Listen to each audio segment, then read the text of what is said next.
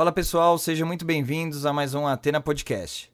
Podcast voltado para a área de negócios, onde nossos convidados são profissionais de mercado, especialistas aí de diversos segmentos, e vem aqui contar um pouquinho da sua história e compartilhar suas experiências, dando diversas dicas para você que está aí nos assistindo.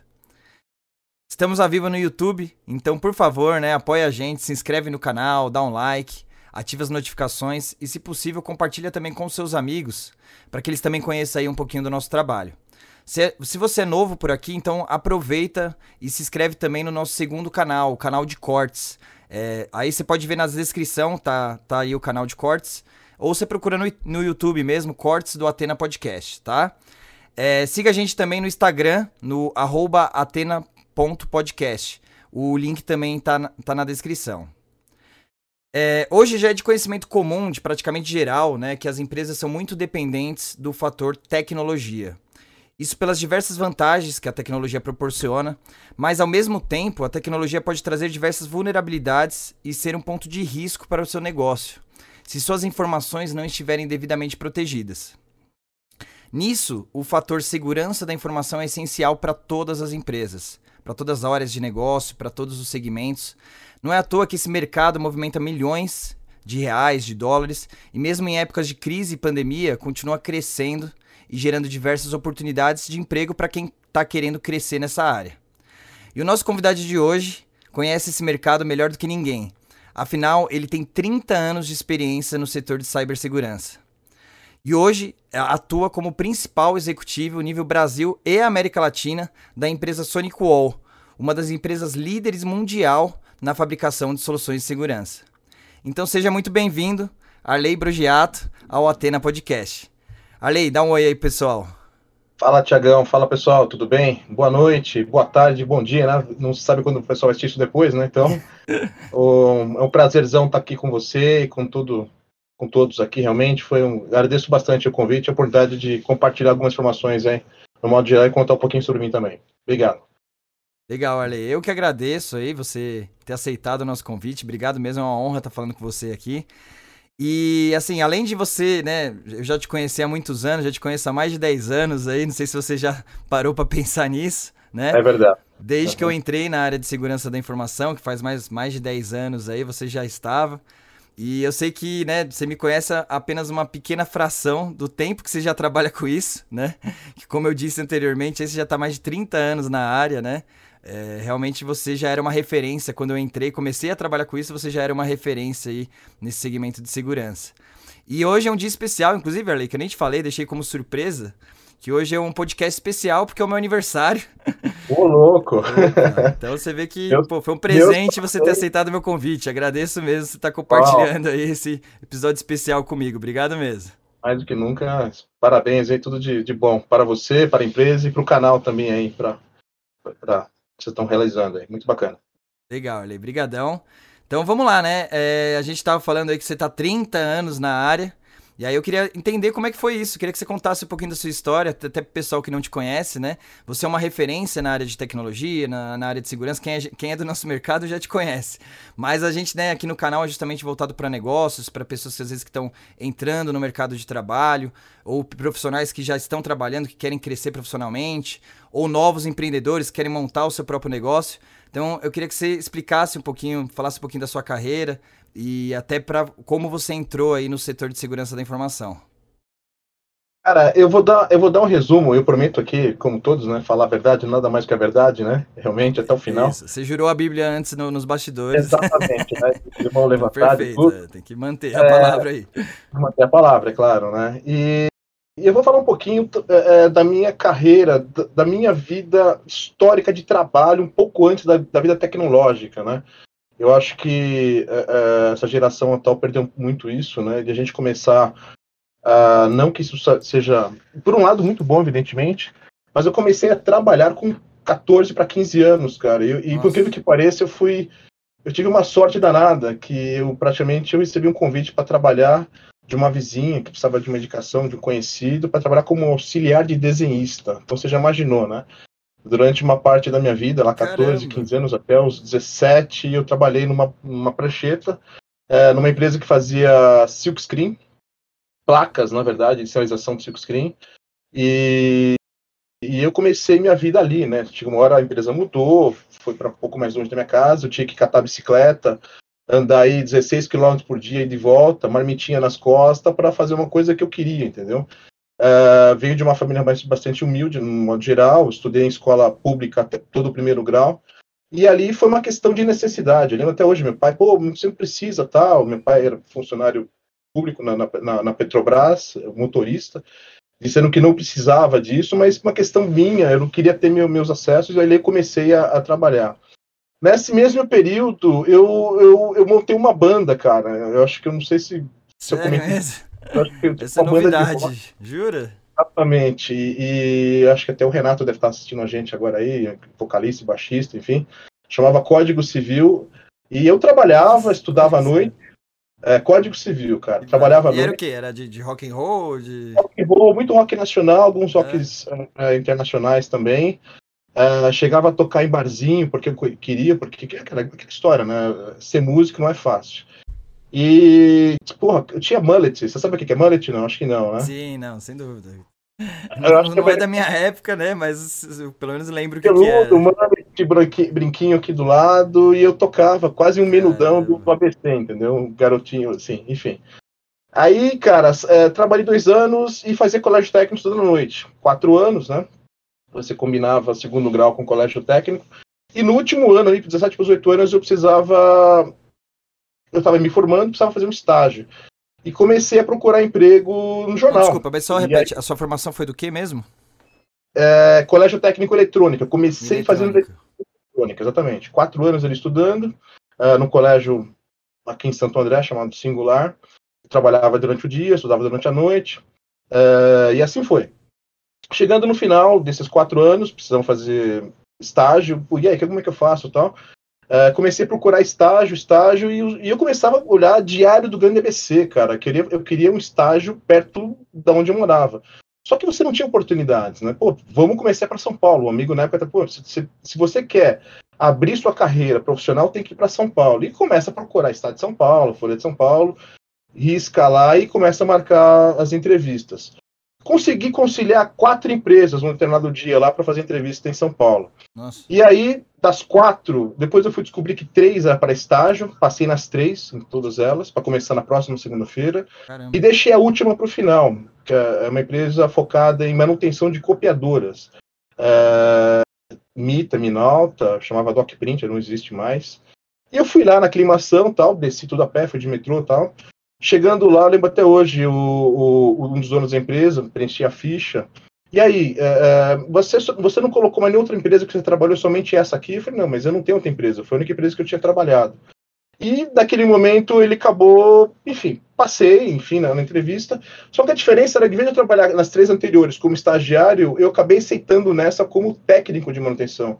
Então, assim, em vez de você ganhar aí, seria equivalente hoje, talvez um pouco mais que o salário mínimo, eu estava ganhando, sei lá, três, quatro salários ali. Então, pô, imagina, Nossa. e detalhe, eu tenho uma carteira de, de, de trabalho registrado como técnico, que para mim foi ótimo, né? Uhum. Valeu como, como estágio, tudo aquilo que a gente imaginava para escola.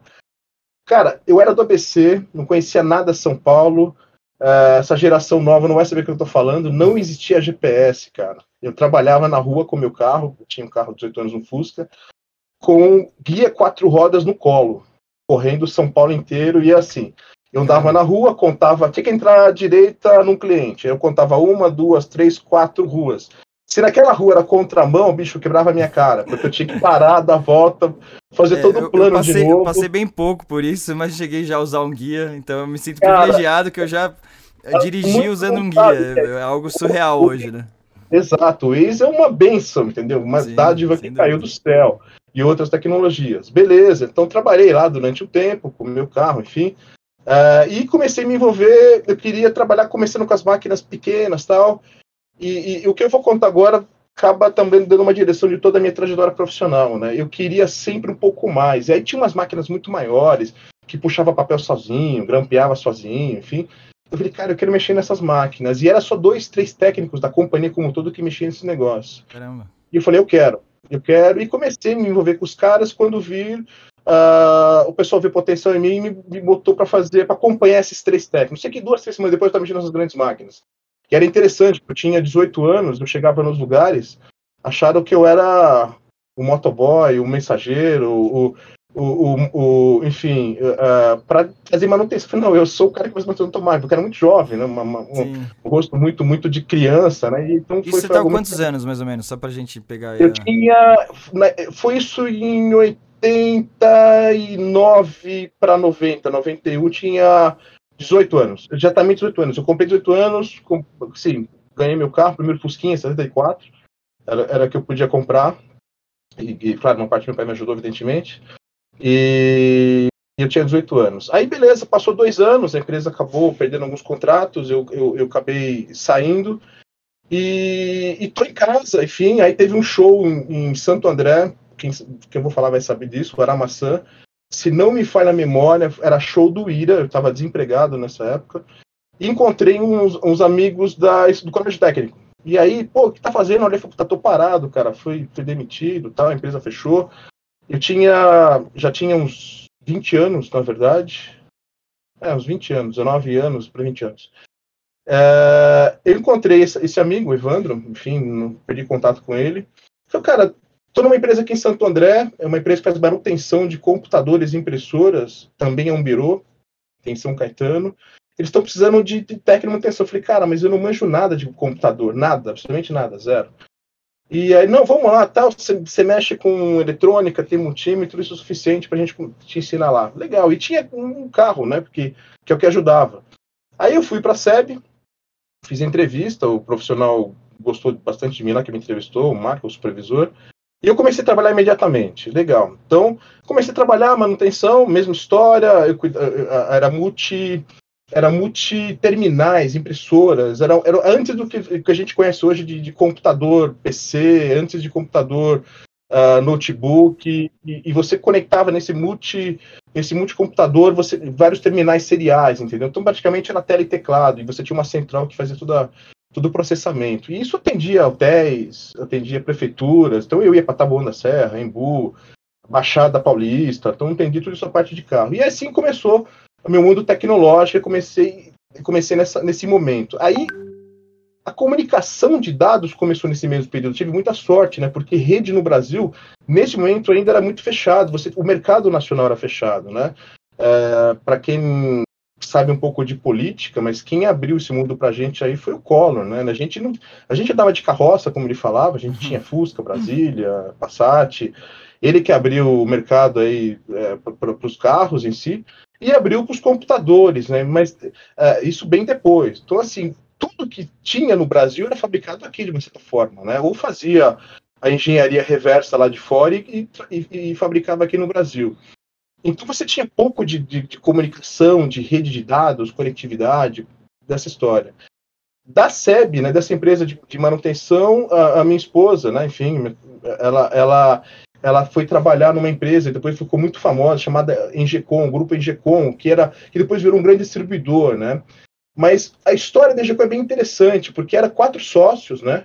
É, ex-funcionários da Pirelli, é, é, trabalhando com tecnologia, e a Pirelli, aqui do ABC, fabricava muito é, fibra ótica, na verdade, e não tinha para quem vender. Olha só, pessoal, você, você tinha uma empresa, fabricava fibra ótica, mas não tinha demanda. Vai entregar isso para quem? Você não tinha tecnologia para receber isso. E o que, que os caras sacaram? Eles saíram da, da, da Pirelli, estou resumindo a história bem, bem rápido, Sim. montaram a Engecom e começaram a fazer, é, desenvolver produtos, né, é, é tecnologia local, multiplexadores, né, para utilizar a fibra ótica que a Pirelli fabricava. Ou seja, ganharam o mercado, ficaram grande pra caramba, enfim, e começaram então a, a praticamente nascer a rede, tecnologia de rede no Brasil, né? Hoje é muito fácil você ter uma conexão Wi-Fi, mas naquela época você tinha tudo baseado em cabo coaxial, era, era cabo fino, cabo grosso, cabo AUI, tem tudo umas padronizações chata pra caramba, que você não seguisse não funcionava nada. Uh, eu lembro da USP, né, da rede da USP ali, as salas que era, era um cliente da gente na época, que você tinha cabos coaxiais. Imagina que você entra numa sala, tem dois pontinhos coaxiais que a gente viu até pouco tempo atrás aí chegando nas casas, né, para atender uh, telefonia e vídeo, né, que a gente vê hoje, né, fácil. Sim, sim. Você tinha dois pontinhos numa sala e você tinha um jumper, né, um cabo coaxial, que aí a faxineira olhava aquilo, achava que não tinha utilidade nenhuma, ela abria aquele jump e toda a rede da USP parava, porque aquilo não, não faz sentido. Isso, isso era rede naquela época, entendeu? E é ali que eu comecei a ter, ter contato com tecnologia, né? Então, é, então, foi, é que engraçado foi... que assim, não tinha nem como você começar a sua carreira com tecnologia, porque na época basicamente não tinham cursos específicos para isso, não, não, tinha essa demanda no mercado, né? É engraçado gente, isso. Então você veio da origem da origem, que foi na parte realmente de, de equipamentos, na parte técnica, né? Você tinha que conhecer a tecnologia, você tinha que saber que um cabo é, quantos metros poderia suprir um cabo coaxial, quantos metros poderia subir um cabo ótico, quanto poderia subir 500 metros num cabo limitado a, a, cabo amarelo, cada dois metros e meio você tinha que colocar um transceiver. Cara, você tinha que ter isso, porque senão não funcionava, entendeu? Se você não tivesse essa padronização e você tinha que ler é, enfim, eu vou falar que eu sou muito velho, eu sou muito velho mesmo, mas a camada, é, é, é enfim, a, a, as camadas ISO, né, da OSI, sim, a, OSI, é. na verdade da ISO, na verdade, não é o contrário. bem o baixinho da OSI ali. É, essa camada linha 1, 2, 3, então assim, se você não soubesse isso, mas, cara, isso foi muito mas importante. o primeiro contato com redes, né, que depois era é a base para infraestrutura, para depois, né, evoluir para segurança da informação e etc. Exatamente. Então ali me fez eu ganhar muita bagagem, muita experiência com tecnologia. E ali tinha um cara muito bacana, é, enfim, um dos, um dos donos da, da, da Engecom, dos quatro sócios, enfim, é, ele virou consultor hoje, um cara fera chamado Roger Bignardi. Era um cara, naquela época, um cara muito bom, um cara que sempre estava um passo à frente, olhando o ATM, entendeu? Tecnologia de fibra. E é um cara que, quando ele chegava no público, ele dava um, um show, entendeu? E eu falava assim, meu, eu era muito novo, de novo, 20 e poucos anos. Falei, cara, eu quero ser que nesse cara, falar de, de, forma descolada, de uma forma bastante simples. E aquele, aquele, naquele momento foi um dos caras que, que me inspiraram bastante ali, né? Então, é, é, ele vendia, eu acho que hoje eu posso falar isso, ele vendia tecnologia sem estar pronta, não existia.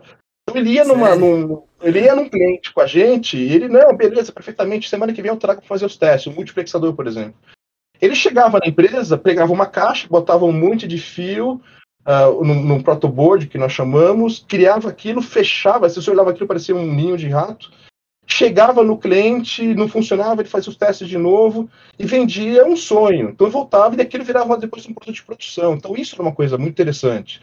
A gente construía a rede na, naquele momento. Bom, aí, cara, depois a empresa cresceu, foi vendida, e eu acabei, acabei saindo da, da, da organização. Então, mas é legal esses, esses pontos, né, que é, você contando histórias, você faz questão de, de falar, né? Como realmente marca pessoas específicas na sua vida, né? É verdade. De, nessa sua carreira, nessa jornada profissional, né? De pessoas que você é, admira, que você vê que realmente é um bom profissional e etc. E você usa essa pessoa como referência para o seu crescimento, né? E Cara, esse foi um dos que você teve essa percepção, essa sensação. São vários, né? Claro, é. se eu vou falar aqui todos, eu vou me esquecer de alguns, mas Uh, ele foi um cara que, que me inspirou, porque, pô, eu, eu tava chegando, eu era um cara que mexia com computador e impressora, esses caras estavam no outro patamar, entendeu? Era como se vim, como se eu fosse, sei lá, um, um cara que fazia manutenção de. Uh, vamos, de novo, computador e os caras estavam no nível da NASA, entendeu? Era outro, outra plataforma, outro, era, outro sonho, entendeu? Então, assim, uhum. assim, foi um grande salto. E, claro, minha esposa me ajudou bastante naquele momento, ela, ela acabou levando o meu currículo. De novo, como no passado, igual ao que temos agora, falta profissionais. Então eles tiveram que formar isso. Sim. E eu tive a sorte de ter sido aceito e estar no lugar certo, enfim, na hora certa. Saindo dessa história toda, da Engecom eu fui virar cliente final. Então, assim, no grupo Engecom eu tinha integrador, tinha distribuidor e tinha uma empresa de serviço. Então, praticamente, eu passei por todos os níveis de uma. Porque nós sabemos hoje em dia, hoje, isso, esse mesmo exemplo existe hoje, até hoje. Tá? Você tem um integrador, tem uma empresa é, prestada somente em serviços e, e, empresas de distribuição. Eu Sim. passei por todas elas lá na década de 90 já. Caramba. Saindo da Engecom, Uh, eu fui virar cliente final. Uh, uh, enfim, tive a oportunidade, fui virar cliente final, uma empresa, enfim, chamava Satipel, depois foi comprada por outro grande grupo atual. Qual segmento? Que fabrica... Qual segmento que era essa empresa?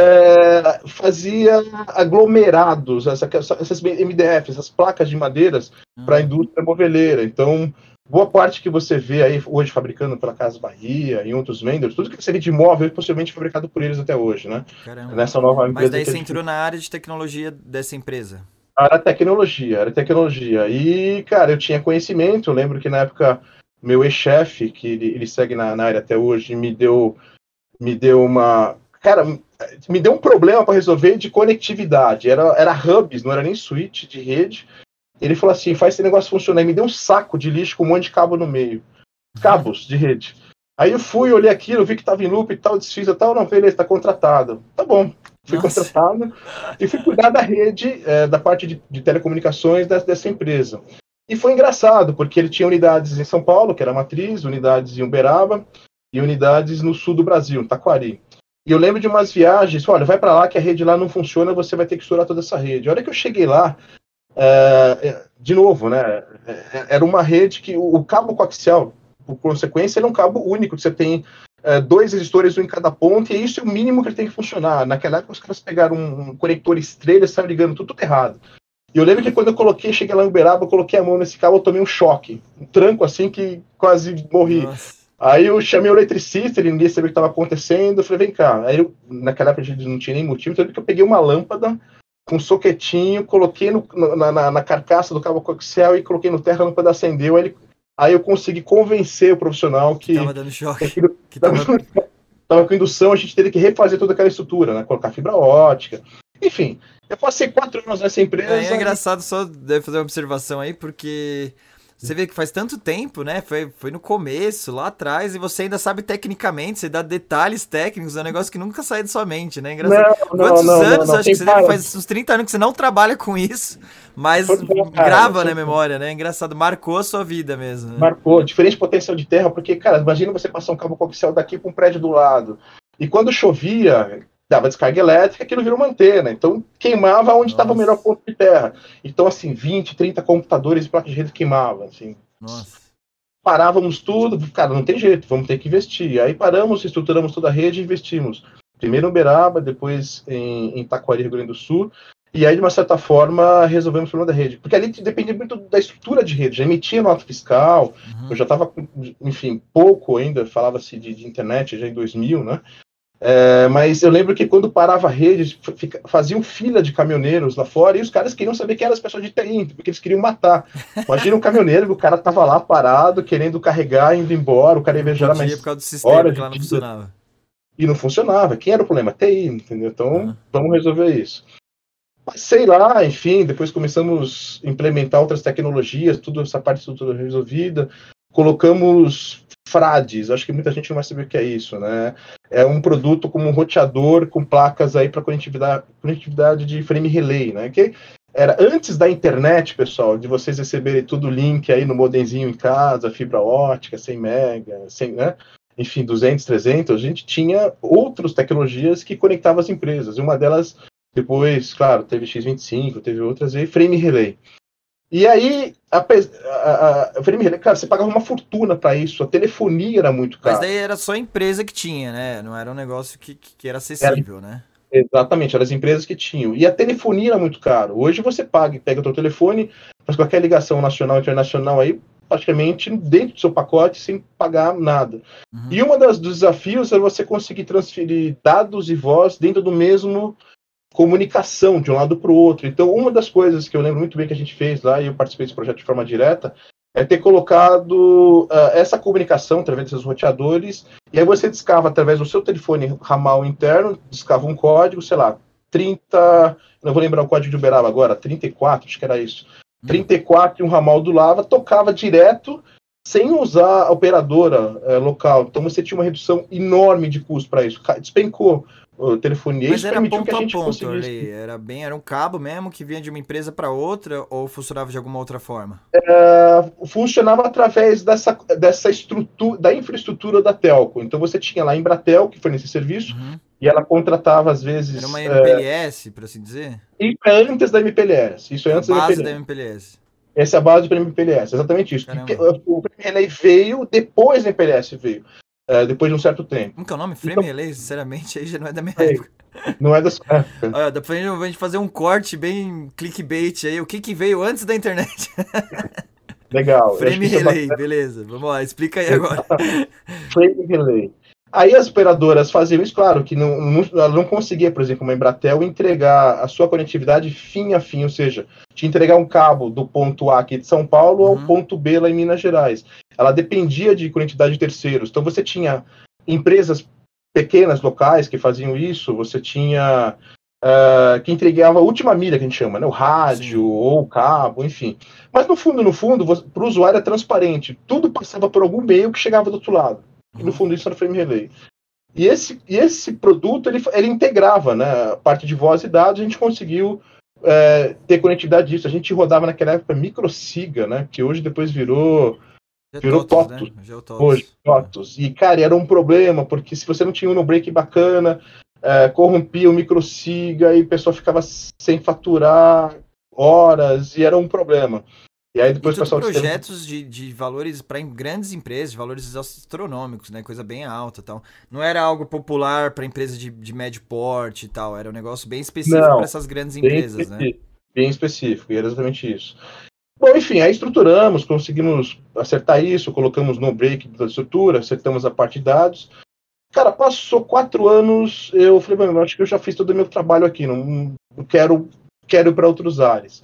Eu tinha vindo do mercado, né? Trabalhei, como falei para vocês, na Engecom, vou, virei cliente final, que foi ótimo, que eu, eu, eu, eu entendi como o cliente final uh, sofria, né? Com fornecedor, uh, com prazo de entrega na instalação que ninguém cumpria. Então, assim. Dos isso dois me, lados, né? Dos dois lados. Isso para mim foi muito importante, porque pra, quando eu voltei novamente a ser um integrador, eu, eu dei muito valor ao lado do cliente, entendeu? Então eu falei, cara, eu sei que esses caras sofrem. Eu sei que às vezes eles trabalham com sem verba, sem, sem budget e precisam fazer milagres. Então, assim, você começa a compreender umas coisas. Então, nessa Olha, época, tinha um chefe. Vamos né, fazer um adendo aí referente a isso, porque é uma coisa assim que, quando eu comecei a traba com, trabalhar com tecnologia na, na área corporativa, eu não, eu não entendia muito bem como as coisas funcionavam, então foi uma das primeiras lições que eu aprendi, que foi que você aprendeu na prática estando dos dois lados, né? Mas nessa é. área de tecnologia, mas acho que vários outros mercados acabam seguindo a mesma linha, né? Principalmente com é, equipamentos, é, tecnologias que não são compradas diretamente às vezes no Brasil, a gente tem que comprar de grandes fabricantes no exterior e tal. Então tem esse padrãozinho, né? De fabricante, que é o que desenvolve a tecnologia, ou, ou cria a máquina, o equipamento Aí você tem é, os canais de distribuição, né? Que Exato. faz a parte de logística, estoque, né? Então eles normalmente eles trazem lá de fora para o Brasil, né? E armazenam para poder revender aqui dentro do mercado nacional.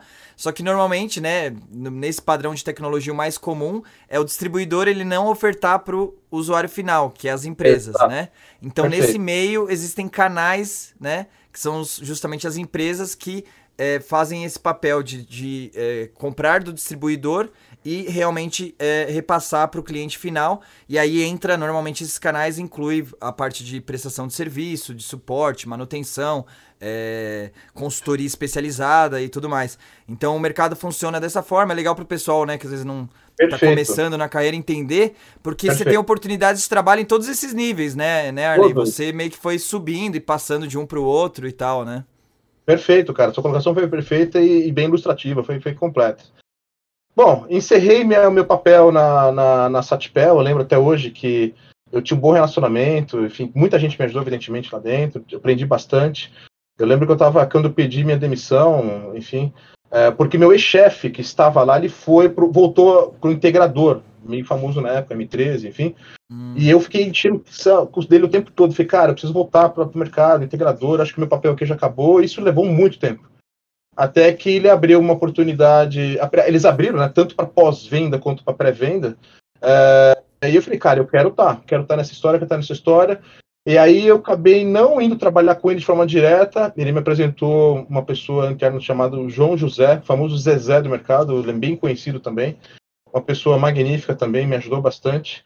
E, e me contratou para trabalhar em pós-venda, porque eu já tinha conhecimento nesse famoso FRAD, Frame Relay da Motorola, uhum. que já vendia o, o, distribuidor na época, enfim, Scansource, antes, né, na verdade, Network One Express, vendia esse produto já como água. E eu já conhecia esse produto porque eu estava como cliente final. Uhum. E tinha pouco pouca mão de obra que conhecia esse produto no mercado. E eu fui para lá para ser uh, um dos especialistas pós-venda para cuidar desse produto. Legal, fui contratado, fui para a M13 para trabalhar em pós-venda. E, e, uma das coisas que, que vou dar dica para quem está assistindo agora a gente, principalmente para quem é jovem aí, é, procure na sua vida profissional encarar aqueles, aquelas dificuldades que ninguém quer, entendeu? Isso que eu estava vendo. Porque ninguém queria ah, trabalhar é? com esse negócio lá. Porque, é, de certa forma, era uma dor de cabeça. Não era facinho, entendeu? Não te dava notoriedade, era muito volume. Trabalhava com telcos, Embratel, Intelig. Alguém lembra da Intelig? 23, código. É só de nome mesmo. era concorrente da Embratel. Quando abriu, era respeitinho. Assim. Uh, telefônica tinha. E eu era um cara que mexia com isso. E aí o que aconteceu? A M3 começou a fechar alguns contratos com essas operadoras. E nas operadoras, as, as pessoas que faziam manutenção nessas redes, que também ela oferecia como serviço, esses produtos da Motorola, que eu falei que chamava Frade, também não conhecia isso, porque era pouca gente conhecia. Então os caras chutavam, deixavam o cliente fora do ar durante muitas horas. Poucos conheciam isso no Brasil, poucos. Eu falei, tá aí uma oportunidade. O que, que eu fiz? Eu fui lá na, na rua do, do gasômetro, comprei um daqueles carrinhos é, manuais, sabe aqueles carrinhos que alguns nos usam em feira, para você levar caixa? Sim, sim, sim. De você botar as coisas. Legal, comprei aquele carrinho, peguei um, um caixa de papelão desse tamanho, botei lá três, quatro roteadores Frade, na verdade, lá da Motorola, alguns aparelhos de telefone também, alguns cabos, alguns filtros de linha, e, e, nessas empresas que tinha contrato, eu falei, olha, o negócio é o seguinte, eu, eu sou da M3, temos contrato com vocês, eu quero treiná-los nas tecnologias para ajudá-los a reduzir o tempo de, de atendimento no, no, campo. E de uma certa forma indireta, a gente beneficiar a M13, porque o número de chamados que a gente recebia era muito alto. Então, se esses caras eram o primeiro nível de entrada do chamado, já conseguissem suportar e atender ali, Uhum. É, todo mundo ganhava. O cliente final ganhava, a, a, as telcos ganhavam, nós também reduzimos chamados e comecei pegar esse carrinho com essa caixa. E ficar visitando então, os Cara, e saía da empresa, o pessoal, o que esse maluco vai fazer? Aí o Zé Zé, aí, cara, eu vou na telefônica lá em Alphaville, enfim, na, na, lá no, enfim, no, no, data center deles, vou treinar, capacitar esses caras. Eu pegava um dia, uma manhã, uma tarde, e treinar o pessoal, e aí os chamados começaram a cair. Caramba. E eu comecei a ganhar notoriedade dentro da própria M13 também, e de uma certa forma nas telcos, né? Então, uh, mexendo com esse tipo de recurso. Então, assim começou. Foi legal, esse, esse negócio de treinamento achei legal para mim. E aí a, a, a, M13, enfim, o grupo da época que eu, que também, ela, ela, ela era sempre autorizada treinamento de outras marcas. Então, marcas inclusive atuais. É, é, e aí eu falei, pô, legal, eu vou tentar me formar em algum desses outros fabricantes, né? Que aí o mercado já tinha aberto, evidentemente.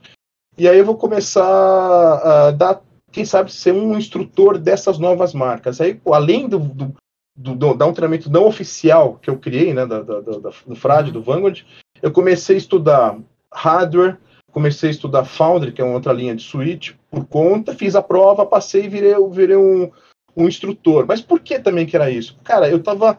Eu tinha casado em 97, na verdade. Meu filho já estava aí 2000, já estava com 3, 4 anos ainda, né? Nesse, nesse ano. Porque, cara, precisava pagar as contas, eu estava começando, não tinha nada. Uhum. É, eu falei, vou começar a dar treinamento, porque a M13 ela pagava, acho que não foi mais 300, 400 reais, além do salário, para quem dava, para instrutor e tomava aquela semana de aula. Então era um incentivo, né?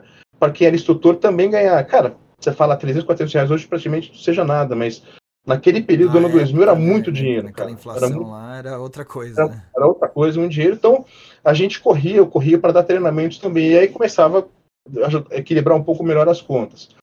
Bom, passou lá, eu fiquei sete anos nessa empresa, pra você ter Não, uma mas é ideia. é legal, olha, isso daí, né, pô, é, já, já em vários pontos que você falou, eu, eu reparei isso, que essa questão, o que, exemplo, né, essa questão de você ir lá pegar os roteadores é, e ir nas empresas para dar esse treinamento, para diminuir a questão dos chamados, foi algum gestor seu que te pediu? Foi alguém que já estava fazendo, você copiou? Como é que foi a ideia ali? Não, então, é, é aí que eu falo. A, a, a, as oportunidades, elas sempre aparecem. E aí eu digo uma frase que meu ex-chefe, que depois foi meu chefe indireto lá na, na M13, é, é, sempre falou, que as oportunidades aparecem para quem trabalha. Então, assim, você tem que reconhecer esses momentos. Então, uhum. cara, eu vi que tinha uma necessidade, ninguém queria abraçar esse negócio, e eu fui e peguei. Depois eu acabei virando coordenador da área de, de implementação do CPE ali, Uh, ganhei uma estrela, mas não ganhei na é. Então, mas é que você estrela, fala né? desse jeito, porque já, pra você já tá acostumado. Mas não é acabei virando, né? Você vê como esses detalhes fazem uma diferença gigantesca, né? Sim. E isso eu acho que falta em muito profissional, que é a questão da iniciativa, né? De fazer Sim. as coisas acontecer. E é, eu gostei muito do que você falou, o que ninguém quer fazer, vai lá e faz, né? Aí que você pega, pega as oportunidades para você. Então, assim, fica muito uma questão que eu vejo hoje no mercado de profissionais ficarem esperando serem promovidos, né? Fiquem, ah, não, eu faço o meu trabalho direitinho, bonitinho, bem feito. Ah, eles precisam me reconhecer. Sendo que, às vezes, se ele olhar para o lado, tem um monte de oportunidade, de coisas novas que ele pode agregar à função dele. Ah, mas isso daqui não fui contratado para isso. O cara não faz. E aí o outro cara vai lá e faz, e esse cara que tem a iniciativa é o que faz as coisas acontecer, né? E eu tinha um chefe meu também, que inclusive você conhece, que falava uma coisa que eu nunca me esqueci, que ele falava: "Se tem uma cadeira vazia, vai lá e senta". Então, é justamente, é, às vezes a gente fica muito procurando as oportunidades, às vezes a oportunidade está lá, é só você ir, ir, atrás e tomar a iniciativa, né? E eu vejo que na sua carreira você tomou essa ação diversas vezes. Tanto é, que... você vai perceber que, que isso é muito comum na minha vida profissional, mas não foi por coisa que, que eu planejei. Eu acho que, de uma certa forma, quando eu vi, eu estava, estava acontecendo, você percebe? Uhum. Então, é, assim, é mas, assim, natural assim, para você, né? Natural, porque eu, eu, eu fui, de uma certa forma, sempre atrás. Eu nunca me eu nunca me conformei com certo comodismo, uhum. cara. Isso tem algumas palavras na minha vida que eu, que eu não tenho no meu vocabulário, entendeu? É... Você bloqueia, né? É, e ela bloqueio ia ser uma delas assim. É, é, pô, eu já tô com 50 anos, mas eu continuo trabalhando tanto quanto eu trabalhava com 18, quero dizer. Continuo acordando cedo, dormindo tarde, mas tem um ditado que é o seguinte: quem corre por gosto não se cansa. Entendeu? Então. Uhum um outro amigão meu sempre falou isso aí, e isso também ficou como parte da, da minha vida também. Então, se você faz o que Olha você gosta. Um você... Desculpa te interromper, é que o seu áudio está perfeito, mas a sua imagem parou um pouquinho. Você só tô... ver se foi a conexão. Eu tô normal, eu estou me é. vendo normal aqui. Vamos ver. Está aqui, deixa eu dar uma olhadinha no Discord aqui, se for. Tá. É travando no Discord mesmo. Quer tentar desconectar e conectar de novo? Por favor? Só pra gente ver se retoma a imagem. Só a câmera, só a câmera. Ah, a câmera, pode crer. Liga e desliga a câmera que eu acho que talvez vai. Ah, aí voltou, voltou, voltou. Ah, aí... Agora voltou. Já, ah, acho que só de você ter mexido ele já, já voltou. Tá bom, perfeito. Peraí, peraí, peraí, que agora ele tá, tá voltando. Tá, peraí. Aí, voltou. voltou. Vamos ver tá se tá bom. ok. Voltou, tá me vendo normal? Tá, tá, voltou, voltou. Obrigado. É, ao vivo é assim, pessoal, que, né, quem, quem acompanha tá acostumado. São, são uma hora e meia normalmente de podcast. Aí até, né, você que tem experiência nisso, você sabe que as operadoras hoje em dia estão difíceis de se confiar, é, né? e, então faz parte. Eu, banda, eu quando tive banda muito tempo aí com os amigos também, cara, no meio do, do show, tocando no Fico aqui, na, era um festival famoso do Objetivo, cara, quantas vezes baixo, quebra corda, estoura corda, guitarra, enfim, isso é normal. Mas vamos e lá. O que aconteceu com essa banda? Desculpa, eu fiquei curioso, é que você passou tão rápido essa parte. Cara, Código é... Civil, né? Código Civil, lembrei do nome, eu gravei o nome. Civil, enfim, continuamos amigos, ainda trocamos algumas figurinhas. Mas no meu lado, é, eu, eu, claro, chega uma hora que você fala o seguinte: você vai ficando mais velho, ou você vai tentar ganhar dinheiro, que é o que eu tô tentando até hoje, uhum. ou você é roqueiro, dono de banda. E aí, eu, eu, enfim, nós acabamos cada um indo pro teu lado. O, o, vocalista, o Renato, deve estar nos ouvindo agora também. Abraço, Renato, para você. Boa, abraço. É, tá com banda até hoje. Marquem uma, é. um retorno, um último ensaio, um último show é aí. Uma coisa bacana aí. A gente se encontrou, mas já faz muito tempo, já, uns 15, 20 anos. 15 anos. Aí tocamos, eu toquei junto com eles novamente no aniversário, acho que foi até do Renato, na casa dele. A gente até fez um, um revival lá também, mas foi, foi, foi legal, foi legal. Mas aí legal. acabou, aí o, o o, o, guitarrista, o Fernando, ele acabou seguindo profissão também na área de tecnologia, mas cara, um fera, toca pra caramba também guitarra. O Renato canta muito, puta baixista também. A gente chegou a ter você, músicas você próprias. o que exatamente? O que, que você tocava? Eu bateria, eu era bateria? baterista. Ah, que legal. É. Você imagina um cara, chapeuzinho, brinquinho, mullets, que era metido pra caralho.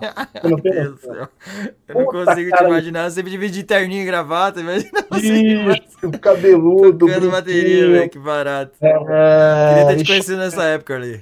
Meu, e era louco, cara, era maluco. E aí, enfim, maluco. Tocava barzinho porque a gente queria, porque a gente queria ganhar autoridade. A gente, a gente conseguiu mudar um pouco da característica naquela época, né?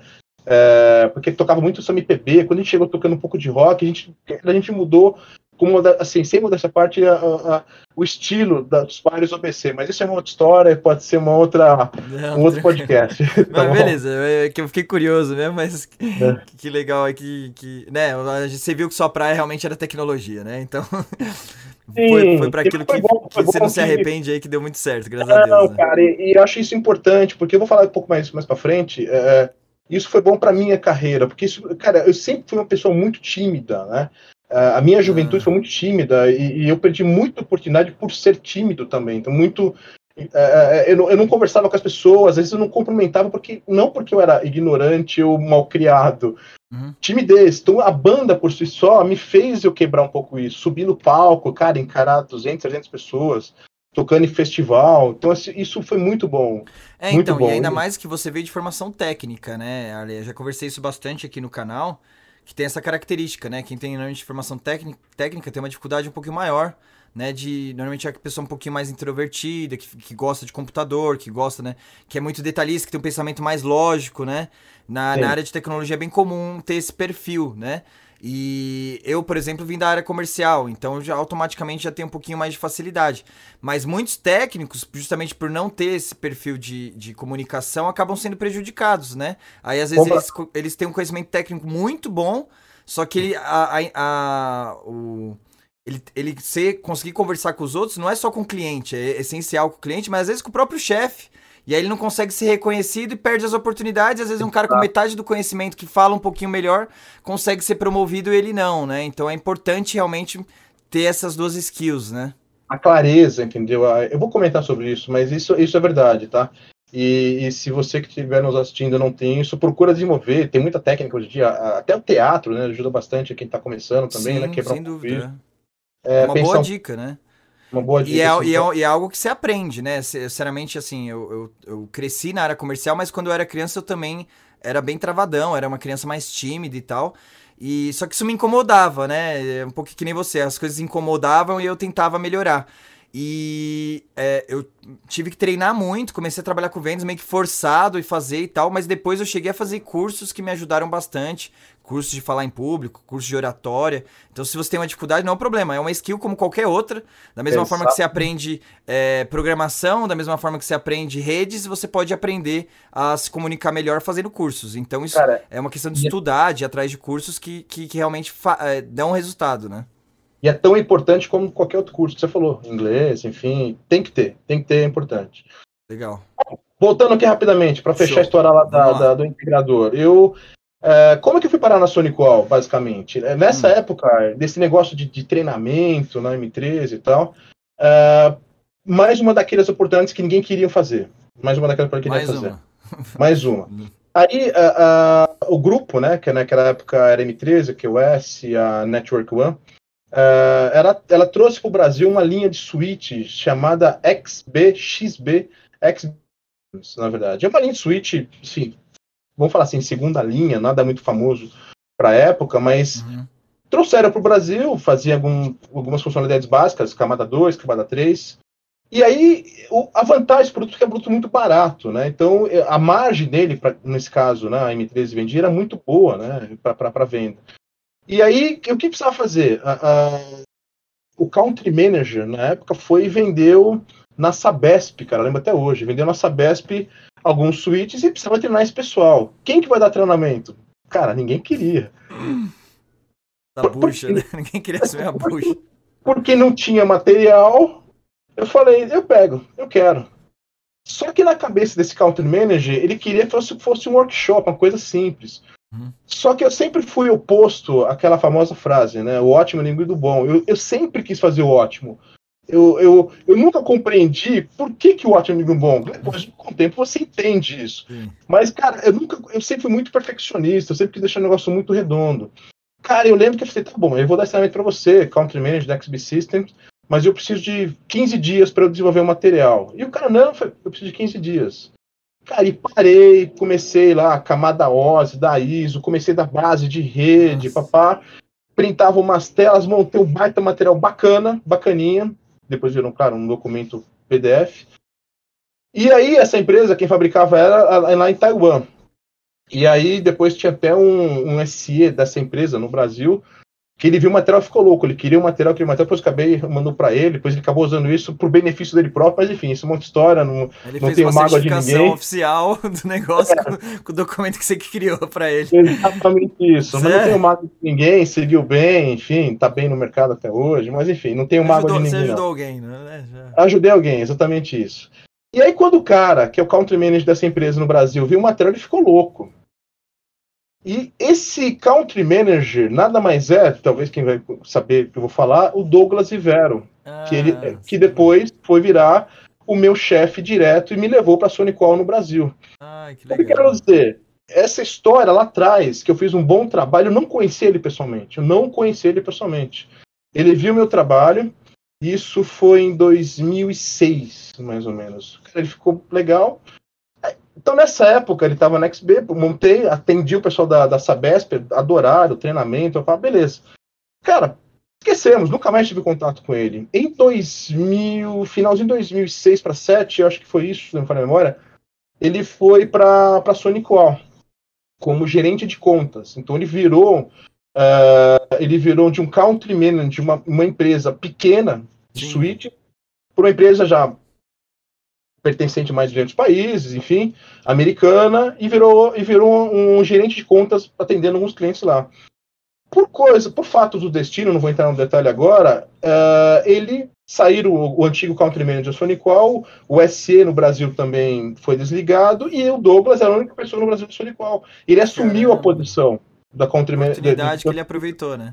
Exatamente, ele assumiu a posição, isso que é Sim, seguinte, um cara, abraço pro Douglas, super gente boa. gente boníssima, Sim. gente bonita, e é o cara que eu vou falar um pouco dele depois. Legal. Ele, ele foi pra, pra, pra Sony Qual e, cara, não tinha ninguém, era ele sozinho. E aí ele teve oportunidade, olha, você pode contratar um SE pro Brasil.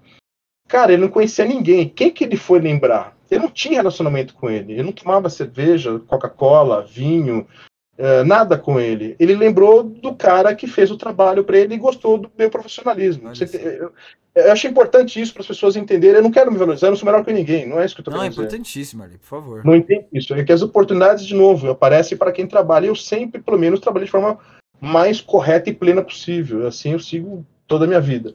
Bom, Não, Ale, mas não, isso é importantíssimo. E, e eu vou até dar um outro exemplo, no sentido que eu já vi isso acontecer bastante, acho que você também. É, o pessoal fica assim. é, você às vezes tem um trabalho meio que repetitivo, independente de qual segmento que for, pode ser com tecnologia, pode ser é, no comércio, pode ser vendendo comida, ou como atendente, o que for. É, se você tem que a partir do momento que você aceitou aquele trabalho, você tem que fazer o seu melhor, né? E isso não só, Exato. independente se estiverem cobrando ou não, se, se, se estiver tomando chicotada. Aí tem muita gente que é aquelas pessoas que ó, só trabalha quando o chefe tá vendo, sabe? É terrível Não. isso, né? E Cara- principalmente com atendimento ao cliente, você tem que sempre dar o seu melhor, etc. Porque você nunca sabe quando vai vir as oportunidades, né? Porque aí você vai lá, é, pô, ah, não, esse cliente é grande, aí eu vou, vou fazer um atendimento bom. Ah, não, meu chefe vai ver esse projeto, aí eu vou fazer um atendimento bom. Mas você nunca sabe que aquele projeto, às vezes pequeno, que, que ninguém dá relevância, que ninguém queria fazer, né? Que nem você faz, que nem você fez muitas vezes. Ah, ninguém quer fazer, você vai lá faz com excelência. Naquele momento, às vezes, você conhece a pessoa que tá do outro lado, é a pessoa que é promovida, que tá querendo montar uma empresa, que surge uma oportunidade que vai lembrar de você. Foi exatamente seu caso que aconteceu com o Douglas. Então, pra não correr o risco de perder a oportunidade, o ideal é sempre você dar o seu melhor, né? sempre, Se você ficar, ah, não, trabalhando pontualmente, meu, a probabilidade. Aí você minimiza as probabilidades muito para muito pouco. E aí, às vezes, você nem, tem uma questão de energia. Você acaba realmente não merecendo que a oportunidade chegue a você. Então, sempre dê o seu melhor, que é um pouco Concordo do que, você. que você tá mostrando aí na sua história, né? Concordo com você. E, e uma das coisas que eu trago isso de berço, cara. Então, assim, minha, minha família, meu pai, meu, enfim, falecido, minha mãe. Minha mãe sempre falou isso da, da- da- como vida, né? Fala, se é pra ser um, um faxineiro, não tô desmerecendo nenhuma profissão, mas seja um bom faxineiro, quero dizer. Uhum. Eu não tô desmerecendo nada. Então, assim, seja lá qual a opção de vida que a gente for escolher, eu, os meus irmãos na época, ela sempre falou isso. Então, e isso é algo importante que eu trago para os meus filhos também aqui em casa. Seja o que você for fazer, faça o seu melhor, entendeu? Tudo. Uhum. Tudo tem que ser o seu melhor. Porque, de uma certa forma, em algum momento a recompensa vai, vai chegar, entendeu? Querendo você ou não, que você falou, é, é, eu acho que os astros, o universo conspira ao seu favor desde que você pense de forma correta, entendeu? E faça e atua de forma correta. É, não, só, não só ser bom, mas é, aí entra até, por, por, eu sempre ter vindo da área comercial, é até uma questão de, da competitividade, né? De, aí depende de cada um, cada um tem as suas motivações, mas até de ser ambicioso, de ser competitivo, então não quero ser só bom, quero ser o, o melhor. não é sempre que você consegue, mas só de você estar tentando, né? Eu acho que ajuda para você fazer as coisas bem feito e a, as oportunidades aparecerem, né?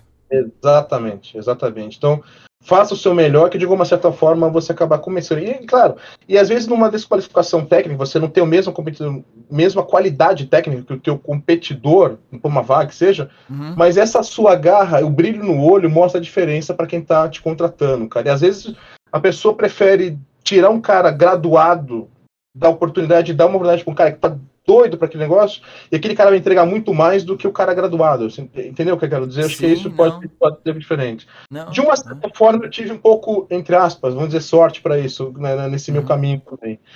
Uh, bom, e, e, por que, que foi falar do Douglas? Cara, o cara, assim, até então, eu trabalhava, de novo, como integrador na empresa anterior, M13, e, e, e, a M13, hoje é um pouco mais difícil isso, mas ela tinha, assim, uh, ela tinha adversão para quem viesse como fabricante e tentasse roubar seus profissionais internamente.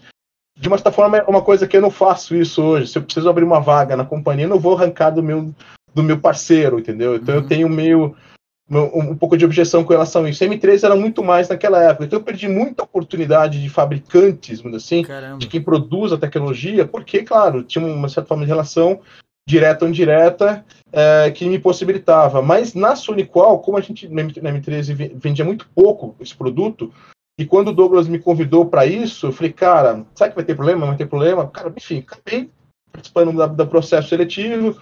É, já vou avisando, quem for para fabricante não é fácil, porque você vai ter que falar desde o do seu é, chefe direto até muitas vezes na última entrevista você vai falar com o presidente da empresa, vai falar assim, oi, tudo bem, seja bem-vindo. Isso acontece normalmente e o processo que pode levar de três a seis meses. Foi mais ou menos o que aconteceu comigo, tá? Não é assim do dia para noite. Então, somente empresa americana, então você passa por todo esse crivo, né? Todo passo a passo. Cara, é... e, cara, e sempre com medo. Então, quando o Douglas me chamou, eu lembro até hoje, ele falou assim, olha, o que é do homem, né? O bicho não come. E falei, cara, mas e aí, meu? Seis meses passaram, calma, tá acontecendo, é natural, tá negócio no tempo normal. E, e foi o Seis cara que meses me deu... é tortura, hein? Ansiedade que, que segura é isso daí, né? E foi o cara que me deu oportunidade de fabricante, né? Então, eu sou muito grato para ele, porque até então outros, né, é, não me deram, por alguma razão ou outra, não me deram oportunidade, e, e, e, eu sou muito grato a Sonicol por isso, né? Tanto que é meu primeiro e único fabricante na minha carreira profissional até hoje. Né? Então eu vou completar aí, é, gostem ou não, 15 anos para muitas pessoas. Ah, mas é muito tempo na organização, mas eu também tive processos internos que me permitiram crescer nessa empresa. Então, Sim. você, como carreira profissional, você pode buscar dois caminhos. Né? Você pode buscar uh, uh, a carreira profissional fora da sua organização, que é praticamente a geração atual hoje, né? Eu nem sei que letra que nós estamos, uh, Tiago. É Y? O que, que nós estamos Acho hoje em dia? É Já não sei. Né? Acho que é Z. Também não faço Z, ideia. Tá. Então, teria que eu bem ultrapassado. Acho que eu né? sou millennial, ou, ou é. não, ou boomer já, não sei. É, geração nova hoje. Agora é a galera, é a galera geração, geração Z, né? Não é isso? Hoje. Acho que dizem, o pessoal do TikTok aí e tal. É, não é? Se você uma vaga hoje, Thiago, para alguém que está recém-formado, seja um técnico na faculdade, você pergunta para ele onde você quer estar tá daqui a seis meses. O cara fala na tua, na tua cadeira. Eu falei, calma, bicho, vamos querer um pouquinho de, de, de, né, de, de, de, de massa cefálica. Degrau por degrau ali e tal. Exato. Então, assim, é, eu acho isso importante. Então, assim, é, essa geração, claro, não estou criticando, mas tem que ter um pouquinho mais de paciência com isso, né? Muitas oportunidades ainda não são assim, né? Muita gente também passou pela Sonicol que queria, cara, uma, alguma coisa muito rápida, instantânea, muito jovem. É, mas e muitas vezes não é isso que você vai ter. Então você tem dois caminhos: ou você vai procurar essa oportunidade fora da empresa que você está hoje, ou você procura mudar um pouco o seu perfil profissional ou, ou crescimento dentro da própria empresa. Sim. Que, por sinal, é muito bom também, porque você já passou de algumas etapas, já, já conquistou alguns, uh, uh, alguns certos respeitos, na verdade, internos, conhecimento, enfim. Já sabe mais ou menos é, como então, as coisas funcionam e tal. Exatamente. Então, assim, são dois caminhos, isso falando para qualquer área, né? Independente é. de que área que você esteja. Então, fazer um pouco as pessoas pensarem, às vezes, sair da empresa também não, não é o melhor caminho. Então tem que pensar um pouco isso também, né? É, que é rel totalmente relativo, né? Acho que é, não, não, tem fórmula mágica, né? Não, e não depende de empresas que, que também é, existe essa, essa projeção e possibilidade de crescimento, né? Infelizmente tem muitas empresas que limitam muito os funcionários e tal, mas dependendo de onde você tiver, né, fazer essa análise, né? Daí realmente, se você vê que tem projeção, é uma, uma possibilidade super válida. Mas realmente, eu entendo que você está falando isso, né? Porque meio que faz parte hoje da. É, é, muito comum, né? Entre os executivos, ainda você, ainda como altíssimo, é, executivo de altíssimo nível, né? É muito comum ver altos executivos ficaram, ficando muito pouco tempo nas organizações, né? Hoje em dia, né? É, normalmente o cara fica lá um, dois, três anos, faz as mudanças que tem que fazer Aí 4, 5 já é meio que raridade, né? Daí o cara já vai para outra empresa, já faz um novo projeto. É, eu acho que nas, você já. Com, o, no seu network aí das outros executivos que você conhece, você vê que isso é bem comum, você acaba sendo até um pouquinho fora do padrão, né? De, de realmente estar tá muitos anos dentro do, da mesma é empresa. Verdade. É, talvez eu tive, de novo, né? Talvez eu tive um pouco, seja uma, uma, uma exceção, haja vista que eu consegui encontrar as oportunidades dentro da organização que eu estou uhum. hoje, né? Então, é, e aí eu explico, né? Eu, eu comecei, como o Douglas me levou, enfim, para a Sony Qual, me trouxe, eu comecei como engenheiro de pré-vendas para todo o Brasil, enfim.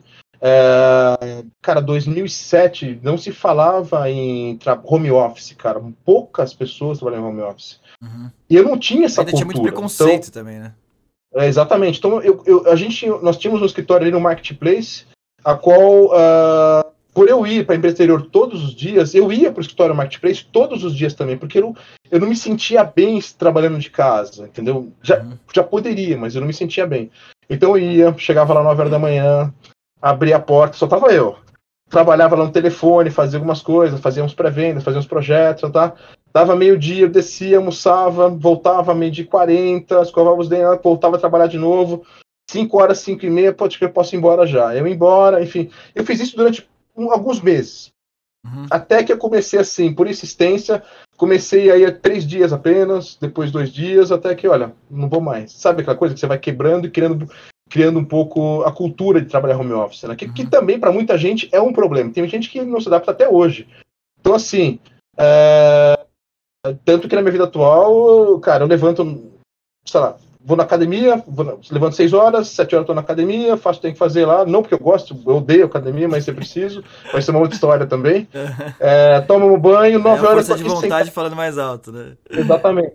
Faço aqui minha, faço minha barba, estou aqui sentado para você ter disciplina. Então isso é uma coisa é, extremamente importante. Bom, Cinco então, é, anos... tá, eu só queria que você, né, agora que você entrou na, no assunto da, da, sua carreira aí na Sonic Wall, agora você vai falar um pouco do seu crescimento e tal.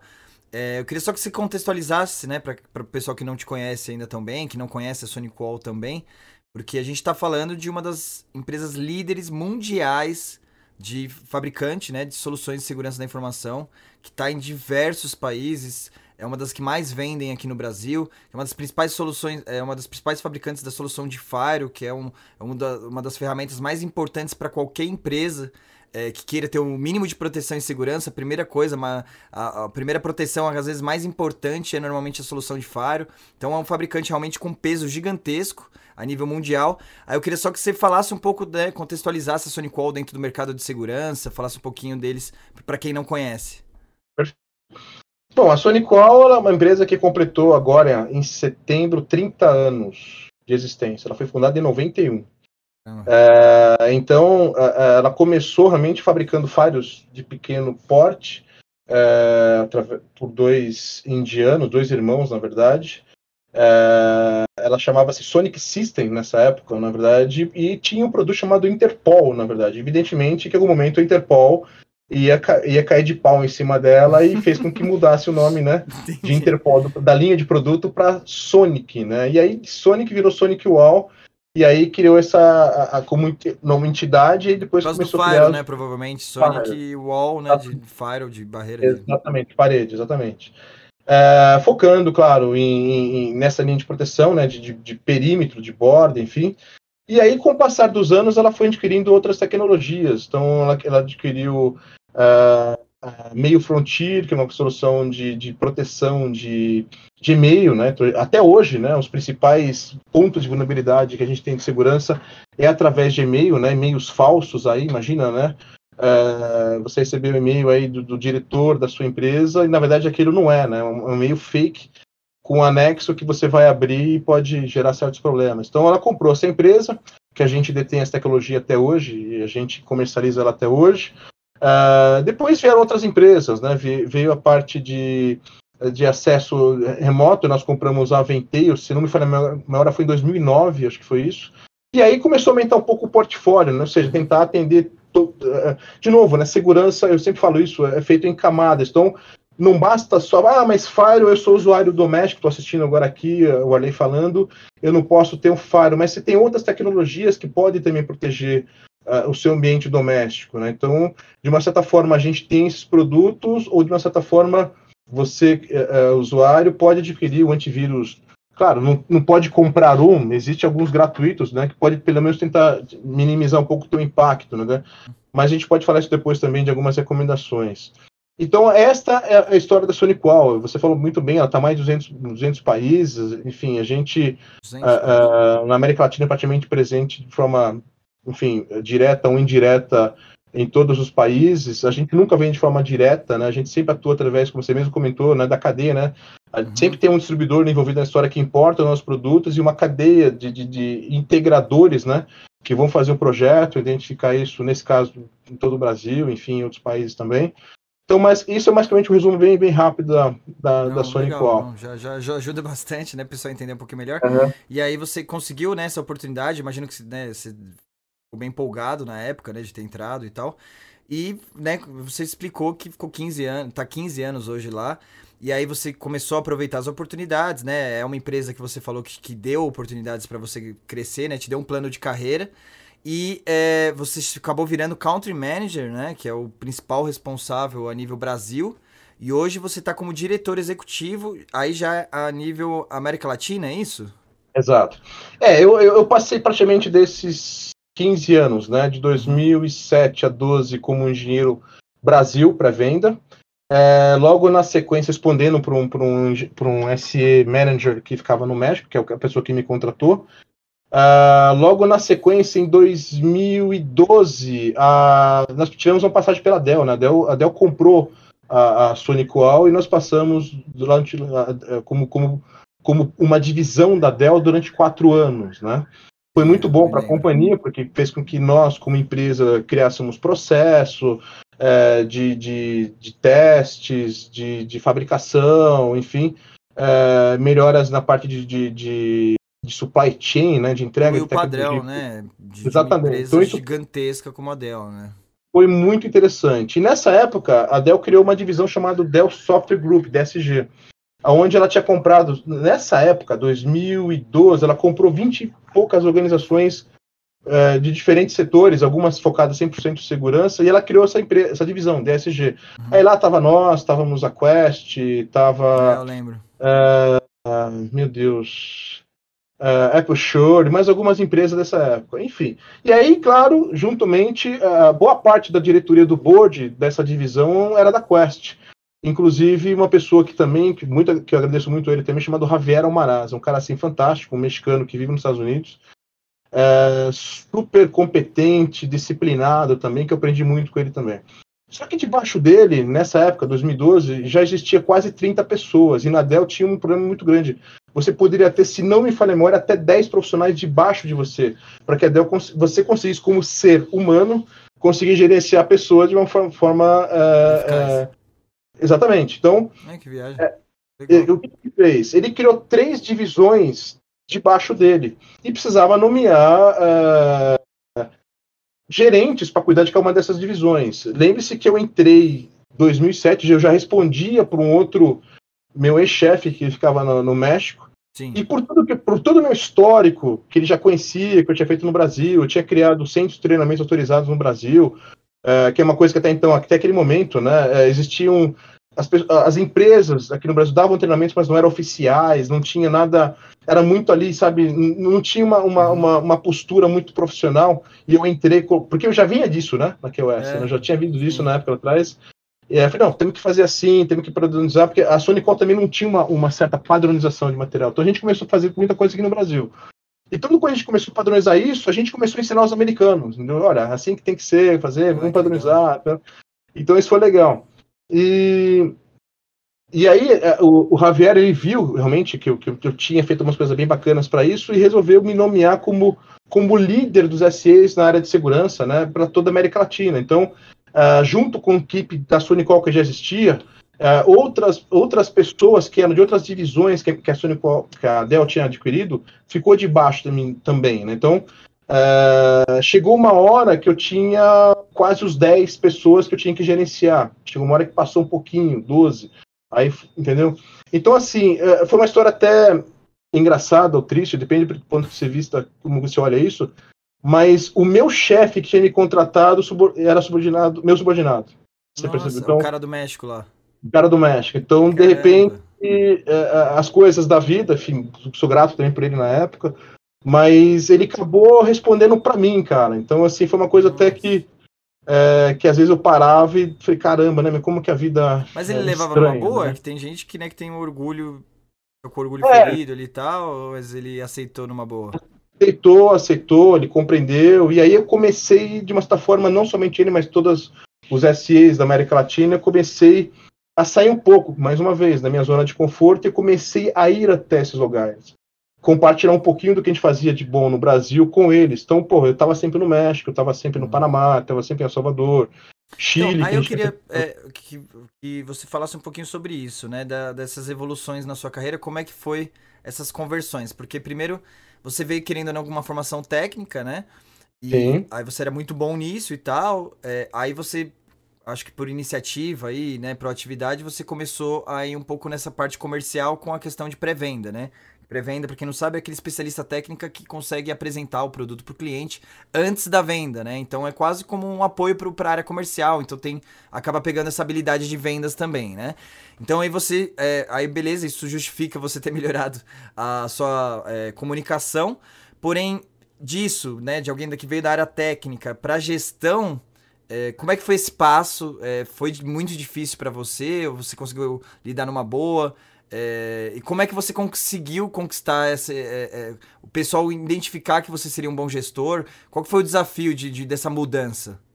É, eu, eu a, a, minha mudança para de pós-venda para pré-venda aconteceu na M13 também. Uhum. Né? Eu, eu assumindo toda essa parte de, de treinamento, de, que, que eu mesmo fui atrás, evidentemente. Não, é, assim, eu pensei mais nessa parte de gestão mesmo, que daí é diferente, né? Você é, tocar um projeto sozinho ali tal é uma coisa. Exato. Agora, você ter dependência de, de, pessoas que dependem de você, você. É, é, é, essa, se essas pessoas não forem bem, o seu resultado não vai ser bom, né? Muda Exato. totalmente a dinâmica, né?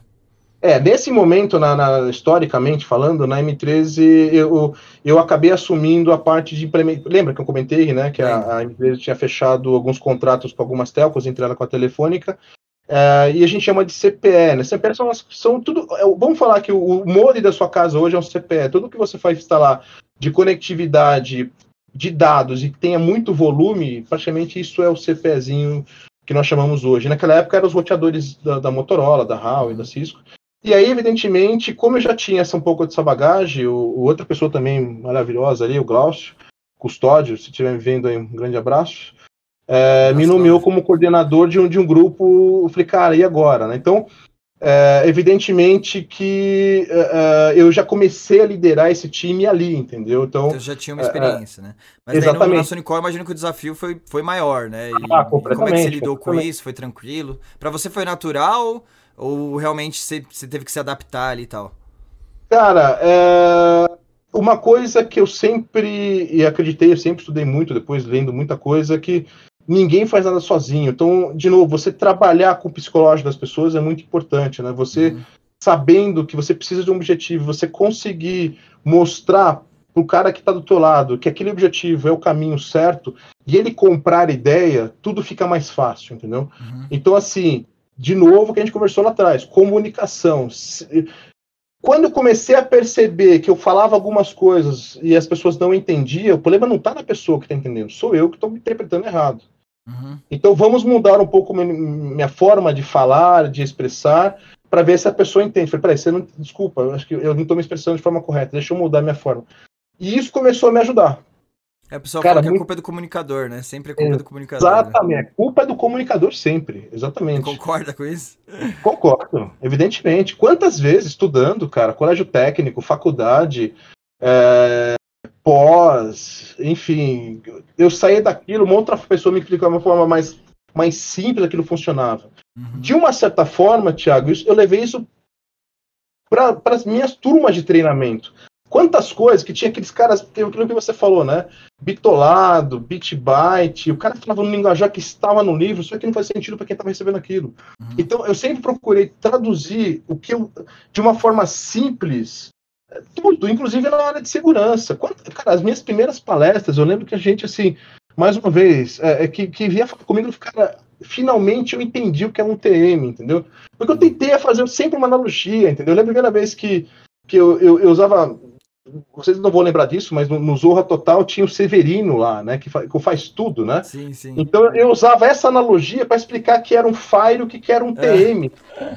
Entendeu? Para as pessoas conseguirem mais rápido. Então, assim, isso ajudava muito na comunicação, muito na comunicação. E de uma certa forma, isso ajudou muito na, no meu relacionamento com as pessoas que eu lidero hoje em dia, né? Claro, meu time hoje é fantástico, é fantástico.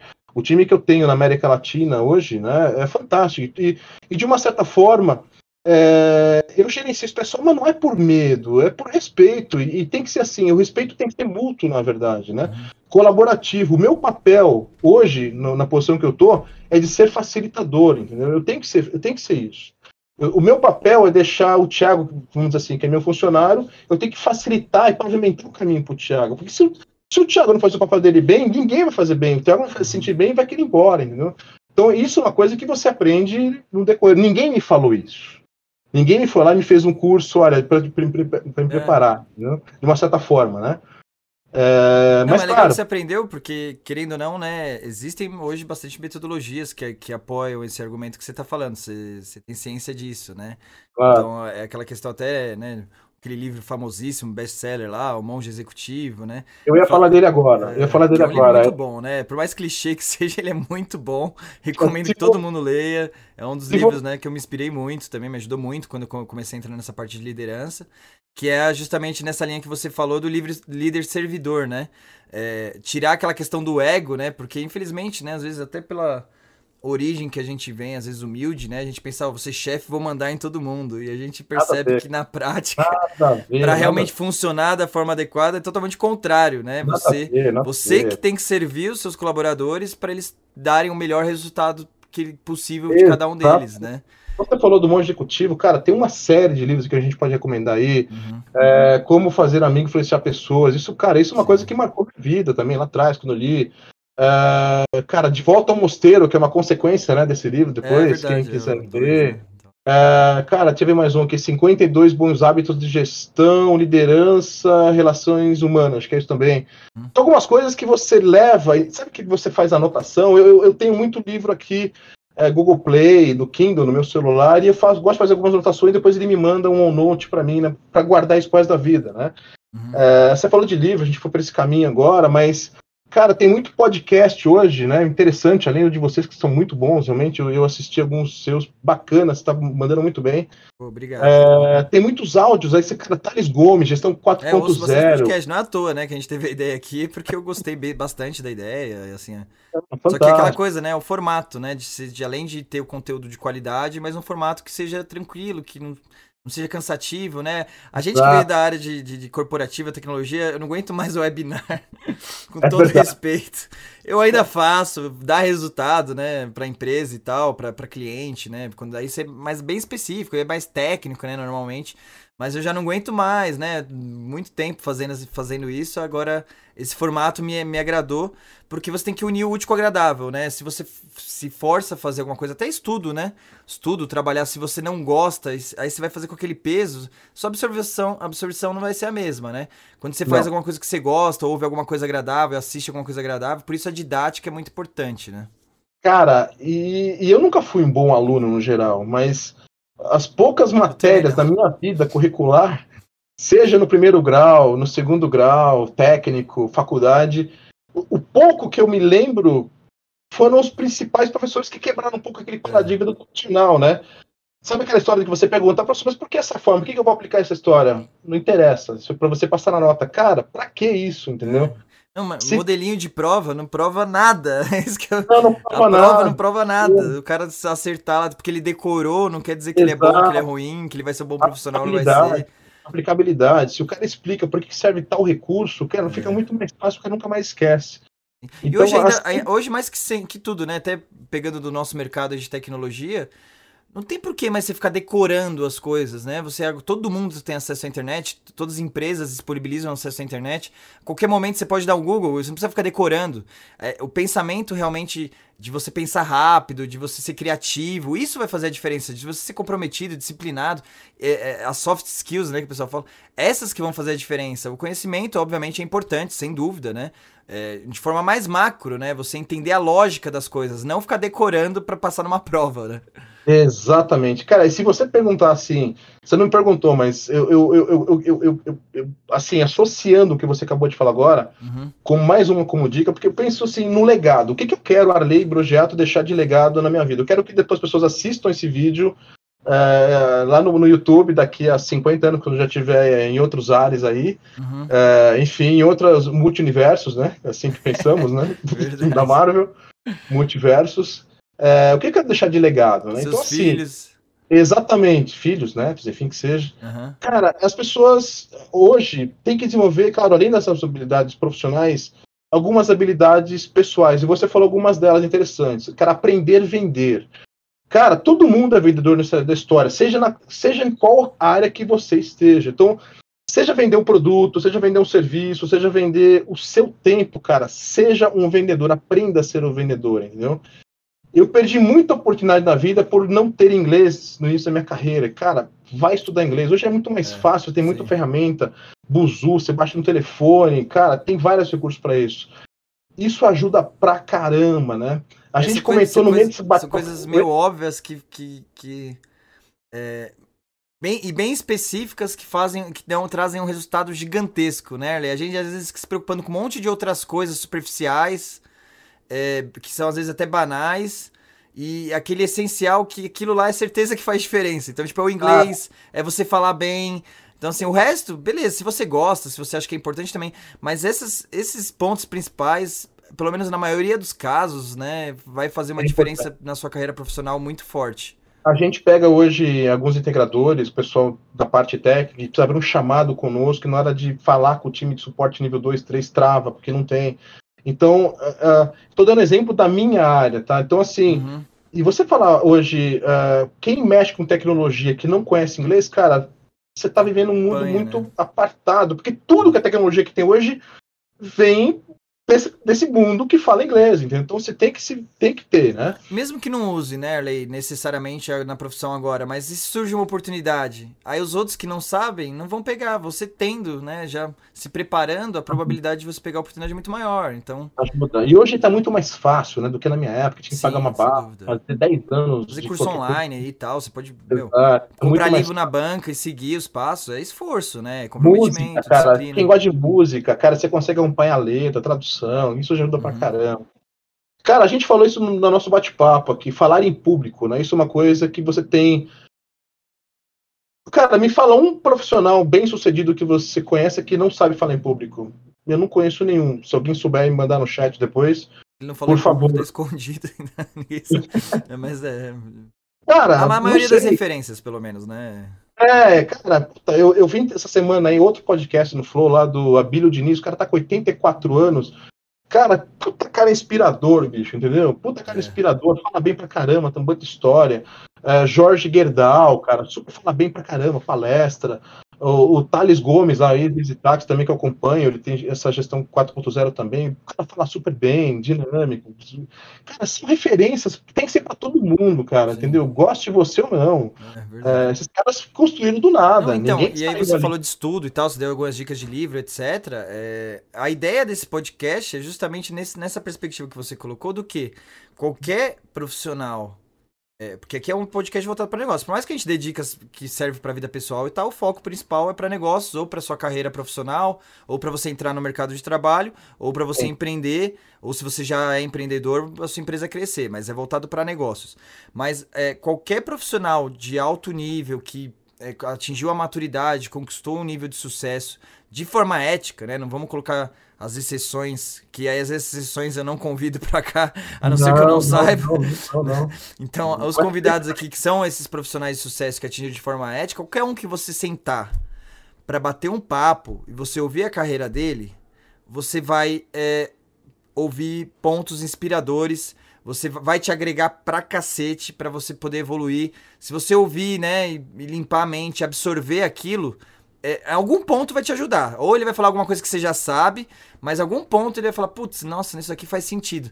Então, é, a ideia desse canal foi isso, né? Como conversando com você, como a gente tá no 35 episódio, e todos aqui eu aprendo toda vez, né? E, e, isso deixa claro que a gente sempre tem que aprender cada vez mais, a gente nunca é, sabe de tudo. A gente está sempre aprendendo, cara. E uma das coisas que eu aprendi na minha vida é sacar esse pré-julgamento. Eu errei muito pré-julgando tudo. Pessoas, produtos. Cara, você tem que sempre estar aberto, cara, para é. pensar é. diferente. O que, que esse cara tem de bom? O que, que ele pode. Alguma coisa vai me agregar. Tem uhum. que ser. Bom, gestão de tempo, cara. A gente percebe cada vez hoje, às vezes, muita gente pretende, molecada. Cara, o dia sempre vai ser de 24 horas, queira você ou não. Então você tem que ter tempo para você, tem, tem tempo para você criar suas prioridades, seja produtivo nesse dia, entendeu? E, é, e, é uma coisa que eu aprendi com a vida, né? Teve uma pessoa que passou com a gente também, foi o nosso country no Brasil é, antes de mim, chamado Alexandre Martinez. E uma das coisas que ele falou bastante bacana, é, e cara, eu era louco, eu queria fazer tudo na mesma prioridade. Eu falei, não uhum. pode. O dia continua sendo o mesmo, 24 horas. Você uhum. tem que ter prioridades. Então, hoje, seja uma coisa simples, abra um notepad, abra uma agenda, é. coloque lá o que você tem que fazer tudo no seu dia, pessoal ou profissional, e coloque lá P1, P2, P3. P1 que você tem que fazer naquela hora, senão alguém vai morrer, vai, vai afetar alguém. Então uhum. faça isso. Cara, se não é importante, deixa para depois. Essa é ótima dica. Cara, isso é importantíssimo. Isso mudou um pouco a minha vida também. Uhum. Sim, mas muda um pouco a minha vida. Disciplina, cara. É, é fazer, é nós falamos, cara, tô lembrando as coisas que a gente falou hoje, né? Seja o que você for fazer, faça bem feito. Seja para o seu trabalho, seja na sua casa, seja com a sua família. E se você, está, se você estiver com a sua família, esteja com a sua família. Entendeu? Não, não fica com o telefone celular assim, né? Você está com a tua família na mesa e. Te... Bicho, é importante para eles. Isso faz muita falta. Lá na frente você vai. vai... É equilíbrio, né, Arlene? Você tá chegando cara. na linha do, do, equilíbrio, né? De você. Ah. É, assim, conheço, né? A, a, gente vem de uma linha dessa questão corporativa, pressão, número, resultado, venda. E a gente acaba. E a gente gosta do que a gente faz, né? Isso é nítido, né? Eu conversa, falando sobre o meu trabalho, você falando, é nítido que a gente percebe que realmente a gente gosta, que a gente ama o que a gente faz. E, e, a gente acaba se perdendo um pouco nisso, né? Às vezes. É, é a pegada do workaholic mesmo na pode. nossa área é muito comum, é difícil achar é, de né, profissionais realmente que já estão né, em alto nível e tal. É, os caras dão tanto valor né, de ter conquistado isso, chegado onde chegaram, que acaba se tornando é, workaholic. E aí é isso, né? Acaba meio que deixando a família de lado, deixando a saúde de lado. Até nesse ponto que eu certeza que estava esperando, eu vou deixar você falar da questão da academia, que eu tô querendo me cobrar para isso e não consigo. Cara, tem que fazer. Tem que, que fazer. é o equilíbrio, né? É o equilíbrio, cara. É, não é, eu vou, não é porque eu amo, gosto, não é para ter definição, nada disso, cara. É, por ego, é, por vaidade. Por vaidade, até porque eu sei que daqui a pouquinho, mais um pouquinho, vou estar tá mais velho ainda. E isso é uma coisa que o Abílio Diniz, assistindo ele também, ele falou, né? Que, que conforme você vai passando, a, a, a, ficando mais idoso, o seu pé ele abaixa, que isso aqui é um ângulo 90 graus, né? Quando você está caminhando, certo? O seu pé abaixa e teu corpo já para frente, o que acontece com o idoso? Ele tropeça ele cai.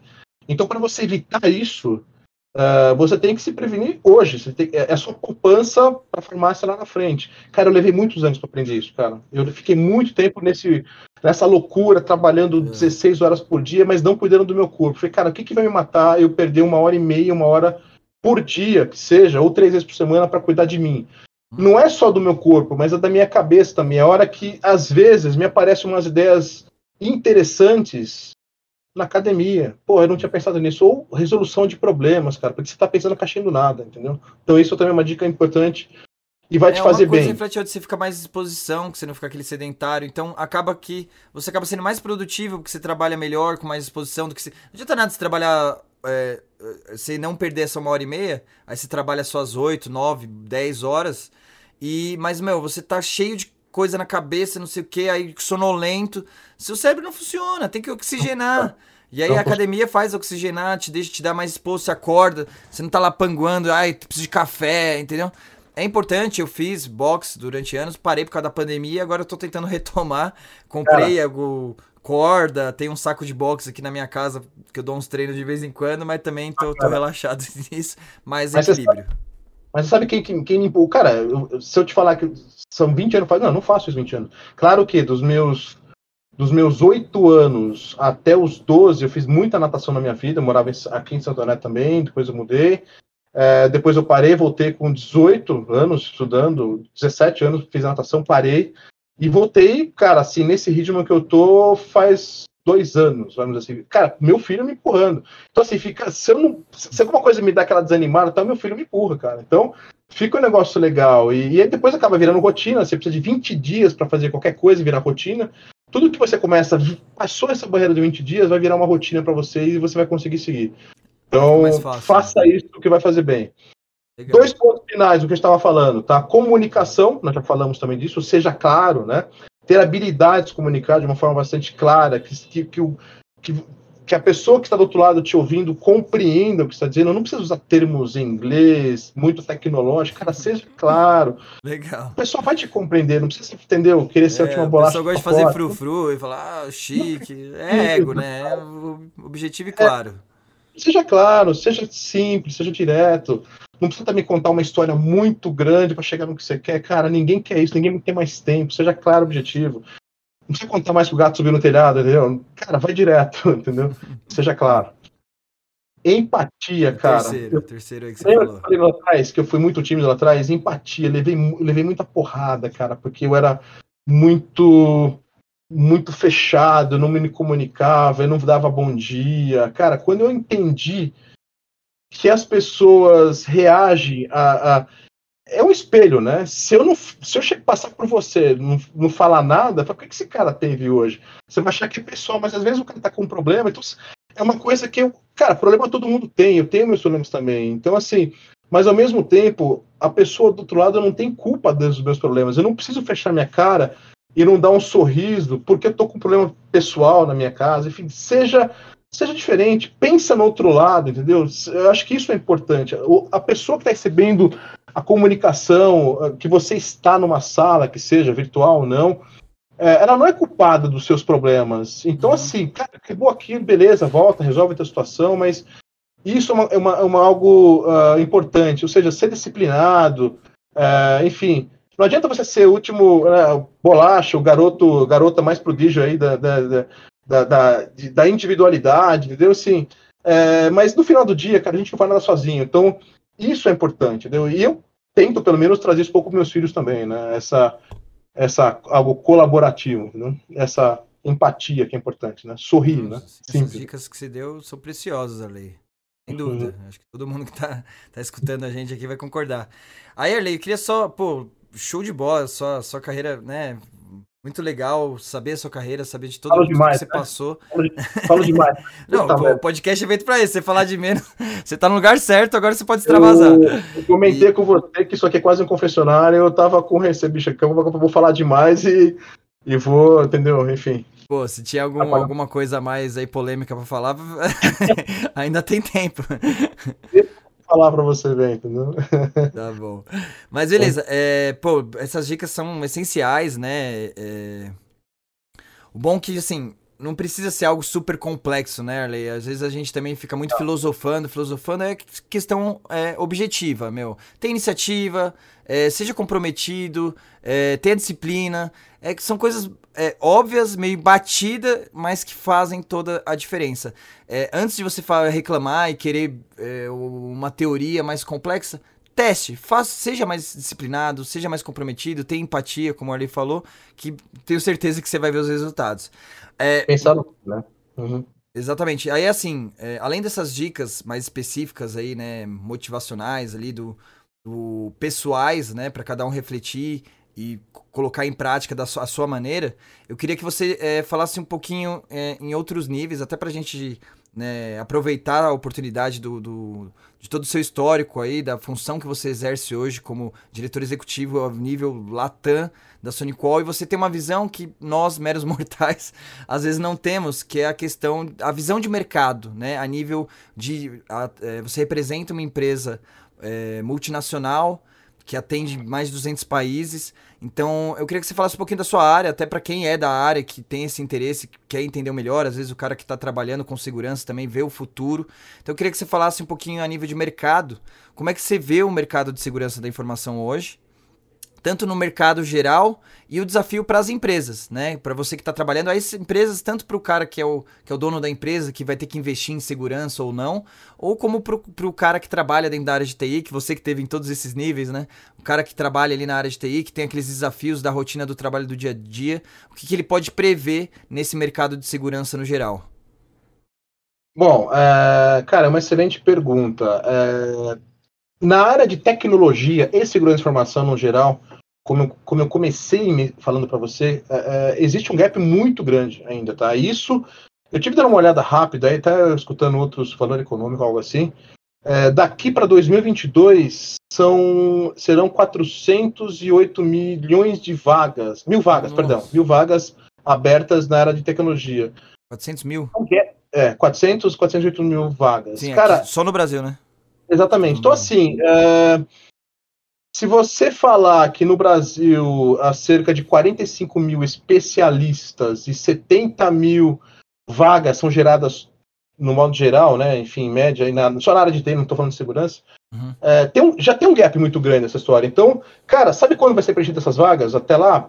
Nunca. Vai ter muita oportunidade. Então, assim, para quem. Vai continuar quem crescendo, tá... né? E vai continuar Exatamente. Crescendo. Então, assim, e aí você, cara, a área de TI e segurança informação são muitas oportunidades, né? desde a área de telecomunicações, está chegando agora a tecnologia 5G que vai dar uma, uma virada na vida de todo mundo, quero dizer. Então você falou aí na parte do gestor, na parte de, de do profissional. Uhum. Entenda que o 5G vai permitir, em breve, a gente tem mais ou menos aí é, 10 gigabits por minuto da comunicação do seu telefone, cara uh, seria 20 GB se você pensar em full duplex, né? Enfim, uhum. isso quer dizer que você vai poder comandar qualquer dispositivo IoT em tempo real, qualquer segurança da informação através de mais de um fator de autenticação, inclusive face, gestão. Você pode controlar dispositivos com, em tempo real, com, com as mãos. Ou seja, isso vai ser uma, a próxima revolução que vai chegar muito em breve.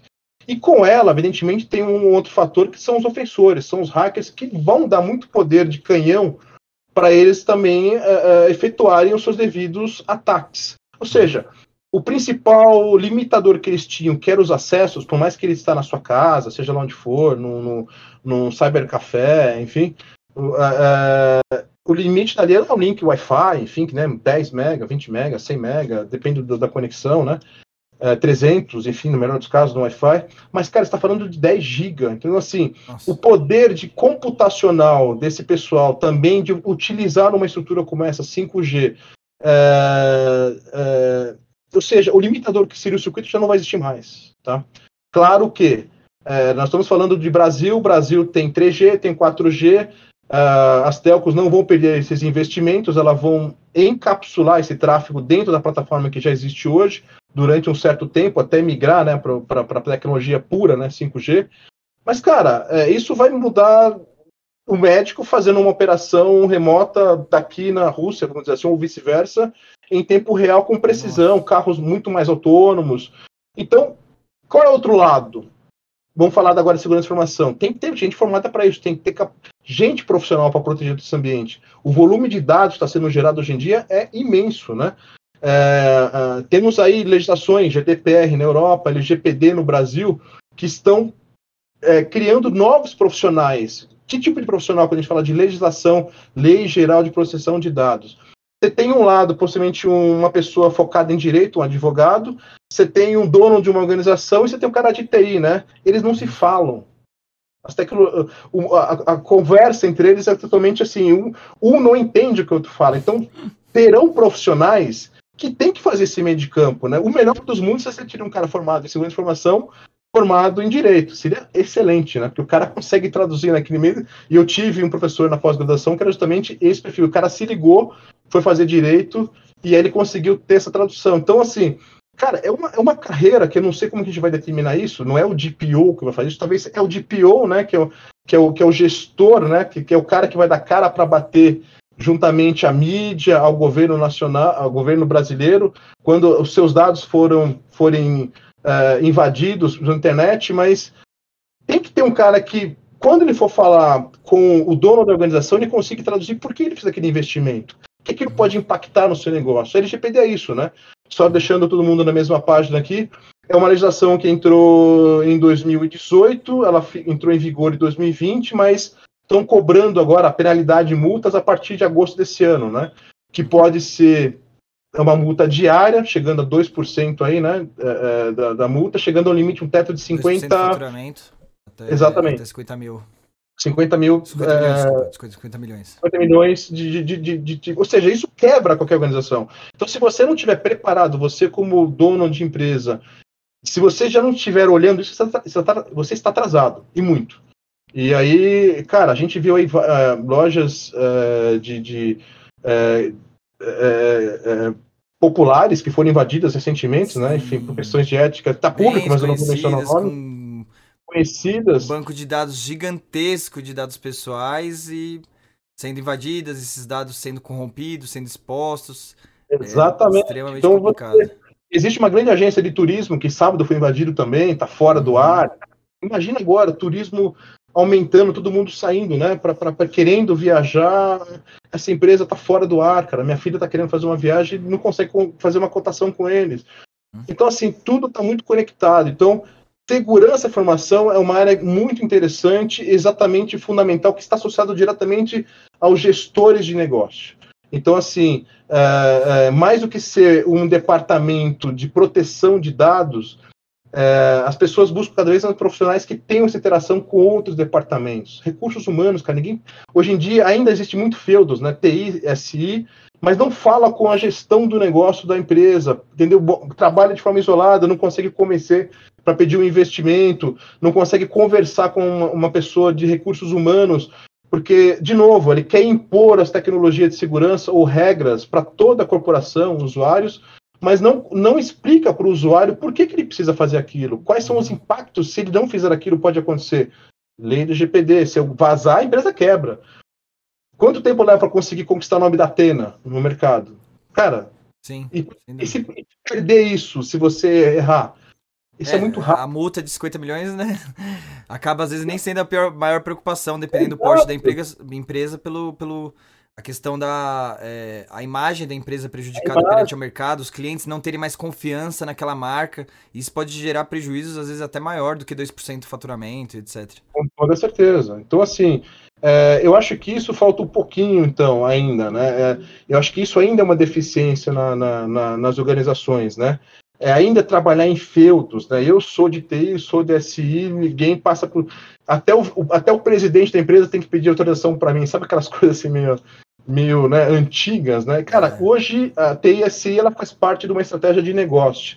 E se você não contemplar esse, essa estratégia do que o dado, a informação que você detém em mãos é uma coisa assim. Lembra como foi o petróleo, né? Tem essa analogia na nossa área, né? né? A informação não é, é petróleo, pessoal. O dado hoje em dia petróleo da atualidade, né? Uhum. Mas também o dado que você não utiliza, ele vira um lixo nuclear. Você entendeu o que eu quero dizer? Se você tem um dado Sim. que não, não sabe. Legal, essa eu nunca tinha ouvido, faz sentido pra caramba.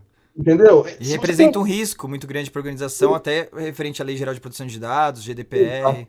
Ele vira um lixo nuclear. O que você vai fazer com ele? Cara, não sei. Você vai enterrar, cara, tudo aquilo, qualquer que você vai virar um problema. Então, isso é um ponto extremamente importante também, que, que que as pessoas, os, os gestores, têm que pensar nisso, né? Essa comunicação e esse alinhamento estratégico. Porque, cara, ainda tem muita empresa no Brasil que ainda não olhou para isso. Tá, sabe, deixa a vida me levar, entendeu? Então, mais do que tecnologia, a gente sabe disso, é, e a gente sabe que, que no modo geral, né, é, é são, são três pontos importantes: tecnologia, processos e pessoas. esses três têm que estar tá, conectados nesse pilar, né? Porque uhum. se você só investir em tecnologia, como é que fica as pessoas? O cara pode não entender porque você está dando um controle maior em cima da máquina dele, achar que aquilo está sendo ruim para a produtividade dele, ele vai buscar uma outra alternativa e vai abrir uma porta, uma forma de conexão para a internet e vai fazer com que a ameaça, né? Ransomware, malware, seja lá o que for, entre por essa conectividade. Então tem que ter muito bem alinhado, entendeu? A tecnologia é parte disso, mas processo também é importante, pessoas também são importantes. Então é isso que é a mensagem que eu deixo aí para todos, né? E, cara, eu acho que o principal aí é, é, o que você falou, né? Até para o gerente ali, ou, ou, não só gerente, né? Qualquer um que trabalhe hoje na área de tecnologia, é o desafio que a, maior, maioria das empresas tem. E eu acho que é aí que está a oportunidade que você falou, né? De traduzir a linguagem técnica para a linguagem de negócios, né? E fazer essa ponte. Falta realmente muito isso nas empresas, né? Então, às vezes a, a área de negócios, a diretoria financeira fica pensando que é apenas custo, né? Pô, porque ele vai. Isso é meio que natural, né? A galera fica meio que, ah, mas é porque acha que isso é óbvio, né? Você, se você é uma empresa de transporte, você vai querer investir em caminhão para conseguir né, atender mais clientes. É, não consegue, é, não é tão fácil, né, para ele entender o quanto o sistema às vezes é importante, que é tão essencial quanto o caminhão. E aí essa é a função, né, do, do, do cara de TI ali, seja o analista, seja o gerente, de começar a conseguir ter essa comunicação, de passar, traduzir a linguagem técnica para a linguagem de negócios. E realmente isso é difícil de encontrar no mercado, né? Isso, isso. E se, e se você que está nos ouvindo aí, enfim, o, estudante, o, gestor de amanhã, uh, não tinha pensado nisso, pense, cara, porque é uma dificuldade que todos têm. Tá? Onde eu vou colocar dinheiro? Por que, que eu vou investir, não sei, 20 milhões de reais em computador, máquina e proteção se eu posso comprar um caminhão, entendeu? Uhum. Que vai me entrar. Então, assim, só que ao mesmo tempo, se ele perder o dado dele, a empresa dele quebra, entendeu? Então Exato. tem que ter essa. A, a lei da proteção de dados ela está aí para ser aplicada, entendeu? Nós já tínhamos outras legislações, Marco Civil e outras aí que já, já eram, na verdade, no próprio Ministério Público já, já poderia fazer algum tipo de, de intimação com relação a. Olha, teve vazamento ou não, ela poderia já pedir ressarcimento, multas, né? Lá atrás. E a uhum. LGPD veio só para consolidar tudo que essas legislações já, já, já, já existiam, né? Uhum. Enfim e, e dar um pouco mais de clareza para o nosso mercado. Cara, tem LGPD no Brasil, tem GDPR na Europa, uh, você vai descobrindo que tem outra no México, tem na Colômbia. Cara, se você não. E, e os países, isso é muito importante, porque se não tiver, não, não vende para a Europa, entendeu? Você não é. consegue ter comunicação e Você vê isso, né? Vindo de lá de, né, de uma, representando uma empresa americana, o quanto que é importante em todos os países, não tem para onde a gente fugir, né? Sim. Criar evidências. Acho que o resumo da, dessas legislações é é mostrar, por mais, cara, pode acontecer uma evasão e você e você ter problema sim, mas se você tiver evidências do que você, olha, eu fiz as devidas proteções, eu, eu capacitei meu time interno, externo, é, eu criei políticas, isso minimizará claramente o, o teu possível problema caso você tenha no futuro, entendeu? Faça a sua parte, não espere sentado, entendeu? Deixa para amanhã ver isso, não, não pode. Até porque as umas ameaças nas empresas, Thiago, elas chegam a levar oito meses para serem descobertas. Nossa. Ou, ou nos computadores, porque Caramba. quanto mais tio uh, passar desapercebido, né? Uh, melhor para o ofensor. Hoje em dia tem falado-se muito de CryptoJack, que na verdade você. O que é CryptoJack, na verdade? Hoje fala-se muito de criptomoeda, uhum. e aí um dos custos mais altos para você minerar, uh, processar essa moeda Bitcoin, EOS, Ethereum, vários outros, custo mais alto para você processar isso chama-se energia elétrica. 60% do que você do que você do custo para você minerar um, um, Bitcoin é energia elétrica. Então, uhum. se eu sou ofensor, se eu consigo distribuir isso utilizando recursos computacionais, dispositivos celulares, tablets, para processar o que eu preciso desse, desse Bitcoin, eu estou ganhando mais dinheiro, concorda comigo? Então, uh, aí você começa a descobrir, você começa a perceber que teu computador está com aquela ventoinha o tempo todo funcionando, alto processamento, você não sabe o que está acontecendo. Pode ser um aplicativo de CryptoJack usando o seu computador para processar parte disso. Seu telefone, cara, meu telefone tá sempre quente, né? Caramba. Não sei o que tá acontecendo. O cara tá ganhando Pode... nas suas costas. Do, do, investimento que você fez em máquina e tal, o cara tá minerando Bitcoin na sua máquina. Nem você usa ela para minerar e o cara tá usando as suas custas. Então, são, são pontos. A gente pode falar aqui de segurança da informação, a, a noite toda, mas. Vamos deixar para o próximo, Deixa... Esse foi legal, a gente falou. Né, a gente também falou sobre segurança, obviamente, mas falamos de coisas mais importantes ainda, né? Que, que é pra gente absorver pra nossa vida pessoal, que ajuda tanto profissionalmente, acho que né, ajuda a vida em todos tá. os sentidos aí. Mas. Mas nesses pontos de segurança também se deu dicas sensacionais aí. Mas vamos, vamos ter que marcar um próximo. Né? Agora é inevitável. Quem um sabe, prazer, né? A gente tá com mudanças aí pro futuro. Fica a dica aí para quem tá assistindo. Quem sabe, né, no futuro a gente não faça um presencial aí e tal. Mas é sem dúvida você vai ser convidado, Arley. Obrigado mesmo. Espero é... tenha, tenha, tenha, tenha, sido bom. Enfim, que eu não tenha ah, falado. Eu adorei, muito. né? Espero que o pessoal também goste. Mas tenho certeza que gostaram. Você deu dicas essenciais aí que, que realmente vai, vão fazer a diferença. E, né, a gente fez a nossa parte, né? Pelo menos acho que pelo menos o papo foi bom, né? Foi, foi interessante. E aí, né, espero que a gente tenha. É, que cada um que assista tenha absorvido aí, tenha conseguido aproveitar aí o que a gente conversou. É Essa é a ideia do canal, né? Aí não dá pra. A gente. A gente faz a nossa parte. A gente espera aí que o pessoal curta aí o conteúdo. E quem gostou, então aproveita, segue a gente aí na, nas redes sociais, curte no, no, no, vídeo aí do Arley. E, e, se inscreve no canal aí para acompanhar os outros. Inclusive, você falou de Bitcoin, né? A gente já teve um episódio exclusivo falando de Bitcoin com, com dois empresários, donos de uma empresa de investimento em Bitcoins, que é a EAP. Então, vê aí, acesse os cortes do Atena Podcast, que você pode assistir também é, alguns episódios anteriores aí, alguns trechos desses, desses episódios que são bem interessantes. Ali, brigadão pela presença, obrigado por ter aceitado o nosso convite, foi muito legal o bate-papo contigo. Até a gente se estender um pouquinho aí, eu, eu deixei, ali, desculpa aí, eu sei que seu horário também é apertado. Não, não, não é um Acho prazer, que sua mulher cara. aí vai dar bronca, seus filhos, mas é, o papo tava tão bom, então eu deixei esticar, mas realmente obrigado mesmo por toda a contribuição. Eu queria que você desse, né, um recado final aí para quem tá assistindo a gente e se despedisse aí do nosso público. É, cara, eu, eu, de novo, eu, eu penso muito nesse legado, né, e nessa juventude. Então, Legal. eu acho que mais do que vocês ficarem no TikTok, vamos uh, procurar uma coisa interessante, porque a juventude passa e o, e o conhecimento fica. Eu levei um certo tempo na minha vida para conseguir compreender que conhecimento, estudo muda pessoas, muda vida, muda famílias, entendeu? Então, a gente falou de livros, a gente falou de alguns podcasts, além de vocês, muito bons também. É... Eu acho que é isso, cara. Eu acho que. E, e seja cara de pau, entendeu? Vamos encarar algumas coisas, não tenha medo. No final das coisas sempre vai dar certo, é entendeu? Eu acho, que, eu acho que é bem por aí, entendeu? Ter paciência, ser uma pessoa resiliente, acho que é uma coisa para todo mundo aí, entendeu? Mais ou menos isso. Beleza. Então, então dá um tchau pro pessoal aí, só pra encerrar. E agradecimento, né? Agradecer a todos aí, realmente. Obrigado pelo convite. Acho que foi um bate-papo, pelo menos, bastante agradável para mim também. Me deixou bastante é, solto. Não estou tomando vodka aqui, tá? Então, tá, é água pura. e então foi bem bacana, bem legal, bem legal mesmo. Obrigado pelo Quer mandar um abraço para alguém? Aproveita.